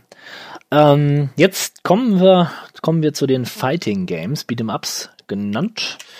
Und äh, da sieht man schon, naja, ich glaube, so die große Zeit ist vorbei. Wir haben hier einen Virtual Fighter 3. Wir haben Battle Arena Toshinden 3. Wir haben einen Tobal 2. Äh, nein, wir haben einen Tobal Number 1. Das ist vielleicht ganz interessant, weil es ein Spiel von Squaresoft ist, damals noch Squaresoft, und hat unter anderem Final Fantasy Charaktere in den Ring geschickt. Und ähm, ja, nicht, nicht so wie bei Tekken, dass man wenig Bewegungsspielraum hatte, sondern man konnte sich frei durch den Ring bewegen oder durch das oder durch die Arena und sich eins auf die Mütze geben. Sah ganz schick aus und äh, ja, ein interessanter Titel. Ich habe Tobel Nummer 2 damals noch gespielt. Ähm, das sah dann noch besser aus. Äh, zu erwähnenswert fällt mir gerade auch ein, ist, dass die in diesem Kampfspiel noch ein Rollenspiel implementiert haben. Eher rudimentär und jetzt nicht besonders aufregend, aber war eine nette Dreingabe. Gepaart mit einigen Minispielen. Ja. Ja, Fighting Games, äh, am Rande äh, ist es das schon. WWF, also World Wrestling Federation in Your House, äh, war damals quasi der Nachfolger von WrestleMania, ähm, von Acclaim, wenn ich mich nicht täusche. Ähm, die haben alles andere als äh, versucht, realistischen Anspruch an dieses Spiel zu erstellen. Also es gab ja damals von THQ auch viele WCW-Spiele, die dann doch schon realistisch waren, sag ich mal. Und diese WWE in Your House Spiele und äh, halt Spiele dieser ganzen Reihe waren eher übertrieben. Es gab super Moves, teilweise konnten die auch irgendwas schießen oder werfen. Äh, es war ein heilloses Chaos im Ring und äh, es gab, wie gesagt, Special Moves für jeden, die absolut nichts mit Realität zu tun hatten. Ein sehr unterhaltsames und schnelles Spiel. Passend auch damals zu der äh, Attitüde, die die WWF hatte. Also das war, äh, das ging gut Hand in Hand. Alles überdreht, alles ein bisschen larger than life und äh, dieses Spiel hat mir damals durchaus auch Spaß gemacht. Ich habe noch King of The King of Fighters. Ja, ohne Worte und Model Combat Trilogy. Ja, das äh, auch nur am Rande, aber wie gesagt als äh, ja. Collection. Ja. ja, damit ihr mal so einen Eindruck bekommt, was gab es überhaupt in diesem Jahr, vielleicht ganz interessant zu erwähnen. Ähm, kommen wir weiter zu einem meiner Lieblingsgenre, nämlich dem klassischen Adventure respektive dem Point-and-Click-Adventure. Da haben wir zum einen Broken Sword oder Baphomets Fluch, Teil 1, Shadow of the Templar. Ja, vieles drüber geredet. Äh, hört euch den Adventure Cast an, den wir dazu aufgenommen haben. Äh, verlinke ich, ich weiß jetzt gerade nicht, welche Episode das ist, aber habe ich ausführlich über dieses großartige Spiel gesprochen, was man heute auch noch ohne weiteres spielen kann. Und ähm, ja, eines meiner absoluten Lieblingsspiele. Erst neulich noch gespielt und wieder einmal für großartig befunden. Also da äh, ja. gibt es nichts dran auszusetzen.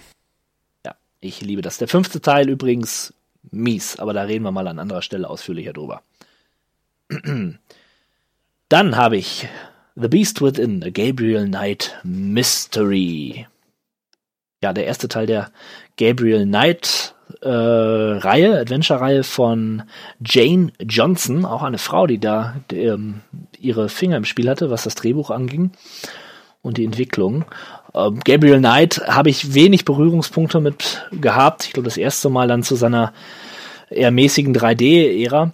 Ähm, ist so ein, ja, was ist das, so ein, so ein etwas äh, machohafter Privatdetektiv, der John Sinclair mäßig Gruselfälle löst und hat durchaus viele Fans. Ähm, aber ich konnte da eigentlich nie so wirklich was mit anfangen. Aber der erste Teil, auch 1996, erschien. Kleines, kleines, ähm, nettes, kurioses Spiel, Blazing Dragons von äh, Terry Jones, ist einer von Monty, den Monty Python Leuten, ähm, hat ein Spiel um einen tollpatschigen Drachen ähm, ins Rennen geschickt. Ist relativ kurzes Point-and-Click-Adventure, sehr klassisch, sieht sehr schön aus, so 2D, mh, mm, naja, 2D Point-and-Click halt, wie ein bisschen wie Monkey Island, abgedrehter Humor. Sehr schönes Spiel. Ich weiß gar nicht, ob es das für, PC, für den PC gibt. Ich habe es damals auf der PlayStation 1 gespielt und ja, äh, war schön. Als letztes auf der Liste The Neverhood. The Neverhood, ein Point-and-Click-Adventure, was heute wieder Relevanz hat, weil letzten Monat ein Spiel namens Amicroc erschienen ist. Ein äh, Adventure, was diesen Knetfiguren-Stil hatte. Oder hat. Sieht sehr, sehr einzigartig aus. Ich habe es noch nie gespielt, aber der, der Look ist schon besonders. Also wirklich so wie ähm, Wallace and Gromit in Verrückt, möchte, möchte ich meinen es gab auch einen, einen, einen Plattformer, der ähnlich, sich einer ähnlichen Optik bedient und glaube ich auch im selben Universum spielt, nämlich Skull Monkeys für die Playstation nicht. Das war auch ein bekannterer Titel, der hier so ein bisschen für Hype gesorgt hat. Ähm, The Neverhood eher in Vergessenheit geraten, sollte man sich aber mal angucken, wenn man auf etwas andere Point-and-Click-Adventures steht. Jo. Gut, ich glaube, einen hast du tatsächlich übersehen, da bin ich ja wenig äh, ja? Überrascht, aber bei der Menge an Spielen bleibt sowas ja nicht aus. Toonstruck. Und es ist. Ach, Toonstruck, ja klar. Äh, ja. auch, es ist ja auch äh, im klassischen äh, Roger Rabbit-Stil, also echter Schauspieler ja. trifft auf äh, Zeichentrickfiguren. In dem Fall ist es Christopher Lloyd, bekannt als äh, Dr. Emmett Brown aus Zurück in die Zukunft. Und der ist halt in dieser Zeichentrickwelt und muss da pointen und klicken, klickend durch die Rätsel geleitet werden. Guter Humor, Cool. Ein, äh, ja, ein Klassiker. Ja, habe ich, muss ich noch nachholen. Nicht gespielt. Okay. Ein letztes Spiel habe ich noch oder hast du noch irgendeine Ergänzung? Ansonsten würde ich das jetzt mit dem letzten Spiel dicht machen wollen. Ich habe noch ein, zwei Sachen auf meiner Liste, wo ich noch kurz äh, was, die man, ja. die man vielleicht irgendwo auch übersehen hat. Bei den Shootern, äh, damals Shadow of the Empire für den N64. Ähm, als Starttitel war das ja auch ein ganz tolles Teil, weil es war ja das eins der ersten Spiele, die rauskamen im Star Wars Universum, was eine eigenständige Geschichte erzählt, ab von äh, den Film Sachen, die in dem Film passiert sind. Und äh, Shadow of the Empire ist ja heute noch ein Klassiker, damals in Deutschland glaube ich auch nicht veröffentlicht worden oder zumindest zeitweise indiziert. Äh, man spielt ja glaube ich Kyle Katan oder so heißt der Typ oder Kyle Render oder sowas. Ich könnte das jetzt durcheinander werfen. Und äh, da muss man sich auch in, als äh, Kopfgeldjäger quasi durch die Gegend ballern und ja, hat damals äh, Maßstäbe gesetzt. Das kann man nicht anders sagen. Und N64 war genau der richtige Titel für solche Shooter, weil einfach die Grafik, die Cartridges dafür noch besser ausgelegt waren, als dann doch die arg pixelige und ruckelige Grafik äh, auf dem äh, auf der Playstation der Fall war. Was hätte ich hier noch, was interessant wäre? Ja, Phantasmagoria 2 haben wir ja nur am Rande, glaube ich, erwähnt. Das kam ja auch in dem Jahr raus, tatsächlich. Ja, das heißt in Amerika Puzzle of Flash kam 96 raus und bei uns äh, in Europa erst 97. Okay, Labor des Grauens, wie schon erwähnt. Ja, dann, äh, ich weiß, was bei dir noch kommt, deswegen lasse ich das jetzt mal kurz aus. Metal Slug, auch nochmal vielleicht zu erwähnen, ein ganz klassischer Neo Geo Co-op Shooter à la Contra, also Protector. Äh, da wird einem Action geboten, da knallt und rappelt es an allen Ecken und Enden in einer, äh, ja, auch in einem Art Comic-Look, also hat ja auch noch viele, viele Nachfolger nach sich gezogen. Eine sehr unterhaltsame Reihe. Und ansonsten, ähm, ach so, bei äh, Strategie hätten wir noch die Siedler 2 erwähnen können. Das war mein erstes und auch einziges Siedler, was ich jemals besessen habe. Ähm, mit der lustigen ähm, Multiplayer-Nummer, dass man halt ein Hotseat hatte. Oder nein, kein Hotseat, sondern man hatte einen Splitscreen. Und konnte tatsächlich an einem PC-Monitor mit zwei Mäusen äh, dieses Spiel dann gleichzeitig spielen. Eine, stelle ich mir sehr äh, Kopfschmerz äh, auslösend vor, aber es war möglich. Und noch zu guter Letzt möchte ich erwähnen, das liegt mir auch sehr am Herzen, Bundesliga Manager 97, der Titel, mit dem damals äh, Software 2000 diese Serie vor die Wand gefahren hat. Nach dem tollen Bundesliga Manager, dem starken Bundesliga Manager Professional und dem großartigen Bundesliga Manager Hattrick war dann der Bundesliga Manager 97 der vierte Teil und absolut unfertig verbuggt veröffentlicht. Äh, ein entsetzender Aufschrei ging durch die Menschenmengen, die sich gefreut hatten und dieses Spiel war ein einziges Fiasko und hat dafür, dafür gesorgt, dass es dann auch aufgrund von starken Titeln wie Anstoß ein Ende fand mit dieser Reihe, die dann zwar noch weiterging bis 98 oder 2000 sogar, aber nie wieder an die starken Leistungen und Verkaufszahlen anschließen konnte und ja, daraufhin war dann ja auch Schluss mit dieser Reihe. Genau. Ja. Das war's. Puh, das waren eine Menge Spiele bis hierhin, wirklich. Ähm aber einen letzten Titel habe ich noch. Ein Kuriosum, heute würde man es in die Kategorie Rhythmusspiel packen. Damals konnte ich damit gar nichts anfangen, aber gerade deswegen fiel es ja so auf. Ich sage nur Kick Punch. It's all in the mind. So ist es nämlich. Richtig. Kick, punch, it's all in the mind. If you wanna test me, I'm sure you'll find the things I'll teach ya. Sure to beat ya. Nevertheless, you'll get a lesson from teacher. Now kick, kick, kick, kick, kick, punch, punch, punch, punch. A Rapper is a Rapper. A Rapper is a Rapper, genau. Das ist ein in der Tat fantastisches Spiel und auch ein Spiel, was ich damals nicht fassen konnte. Äh, ein Kollege von mir hatte das damals und ich habe es bei ihm gespielt und es war irgendwo lustig, aber ich konnte damit einfach nicht anfangen. Dieses Prinzip nur Knöpfe drücken und dann kann man spielen, das, das hat für mich einfach noch nicht viel Sinn ergeben. Ich brauchte damals mehr. Hinzu kam, dass ich glaube, wir beide nichts mit der Rapmusik anfangen konnten und können. Ja. Äh, das hat zumindest für mich die Hürde da auch noch mal schwerer gemacht. Trotzdem habe ich es als als äh, irgendwo schräg sympathisch schon empfunden, aber es blieb mir blieb mir doch fremd. Pareppa Sereppa. Was ist das eigentlich? Ist ein Hund, ne? Ich glaube schon. Ein kleiner Ja, Hund. Äh, auch eine dieser, Ja. ich sag mal, Pseudo äh. Und auch einer, der bei diesem äh, Sony All-Star Battle mit dabei war. Man konnte per Rapper the Rapper dann auch als Kampffigur dann auswählen. Äh, ganz interessant. Das Spiel hat ja, tatsächlich einen hohen Wiederspielbarkeitswert gehabt. Man hat ja zwei Spiele in einem und wenn man das dann durch hatte, konnte man, glaube ich, noch mit irgendwie seiner Freundin spielen. Und das war dann gleich nochmal ganz andere Songs. Also durchaus äh, interessant. Und einen zweiten Teil gab es meiner Ansicht nach auch irgendwann mal. Aber inzwischen ist das halt auch wohl obsolet geworden, aufgrund der, des, dass es inzwischen wirklich, wirklich richtige Rhythmusspiele gibt, die Körper dann auch den ganzen Körper fordern und nicht nur die Tasten. Ach, ich wünsch, ich wünsch mir, ich wünsch mir den Per Rapper Sereppa zurück. Also, wenn ich das jetzt so sehe hier, ich habe gerade ein Bild vor ihm. Feiner Kerl. Fe- Feiner Kerl, sympathisch. Ja, war doch, war doch ein sympathischer Rückblick auf das Jahr 1996. Wir halten noch mal fest, der Nintendo 64 ist so richtig ins Rollen gekommen.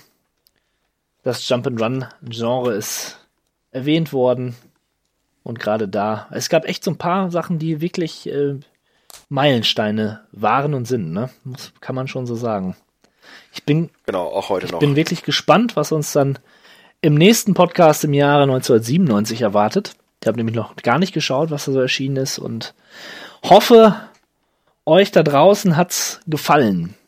Es war mal eine Rapper-Tomate. Ganz recht, eine Rapper-Tomate. Sie rappte drauf los, die Freude war groß. Jetzt kommt's, die Tomate Das- war ich. War, das war's auch schon. Der Podcast des Monats Oktober neigt sich dem Ende zu. Und ähm, ich blicke ja schon auf den November und äh, freue mich auch schon drauf, was uns da alles so begegnet, begegnen wird an Releases und so weiter. Und nicht zu vergessen, dass, durchaus. Und nicht zu vergessen, dass äh, vermutlich genauso epische Jahr 97, das uns vermutlich auch wieder einen Großteil der Zeit Ja. beanspruchen wird. Ja, ja, wir haben heute nochmal so festgestellt, dass es, glaube ich, ganz gut ist, das zu tun. Das macht uns beiden zumindest Spaß. Schreibt uns doch mal in die Kommentare, wie es bei euch da draußen ankommt. Wäre mal schön, Feedback zu kommen, bekommen. Wenn's, wenn's einer hört hier. Na klar. Traut So, euch, ne? traut euch ruhig. Also wir, wir beißen nicht. Wir, wir, wir beißen nicht. Ganz äh, nette Typen, ne? Ja, sicher. Und äh, ich sag von mir Tschüss und du? Ich sag bis bald. The end is in the beginning, and yet you go on. The initiation of a new aeon. Hail to the king, baby. What is this? Cowabunga!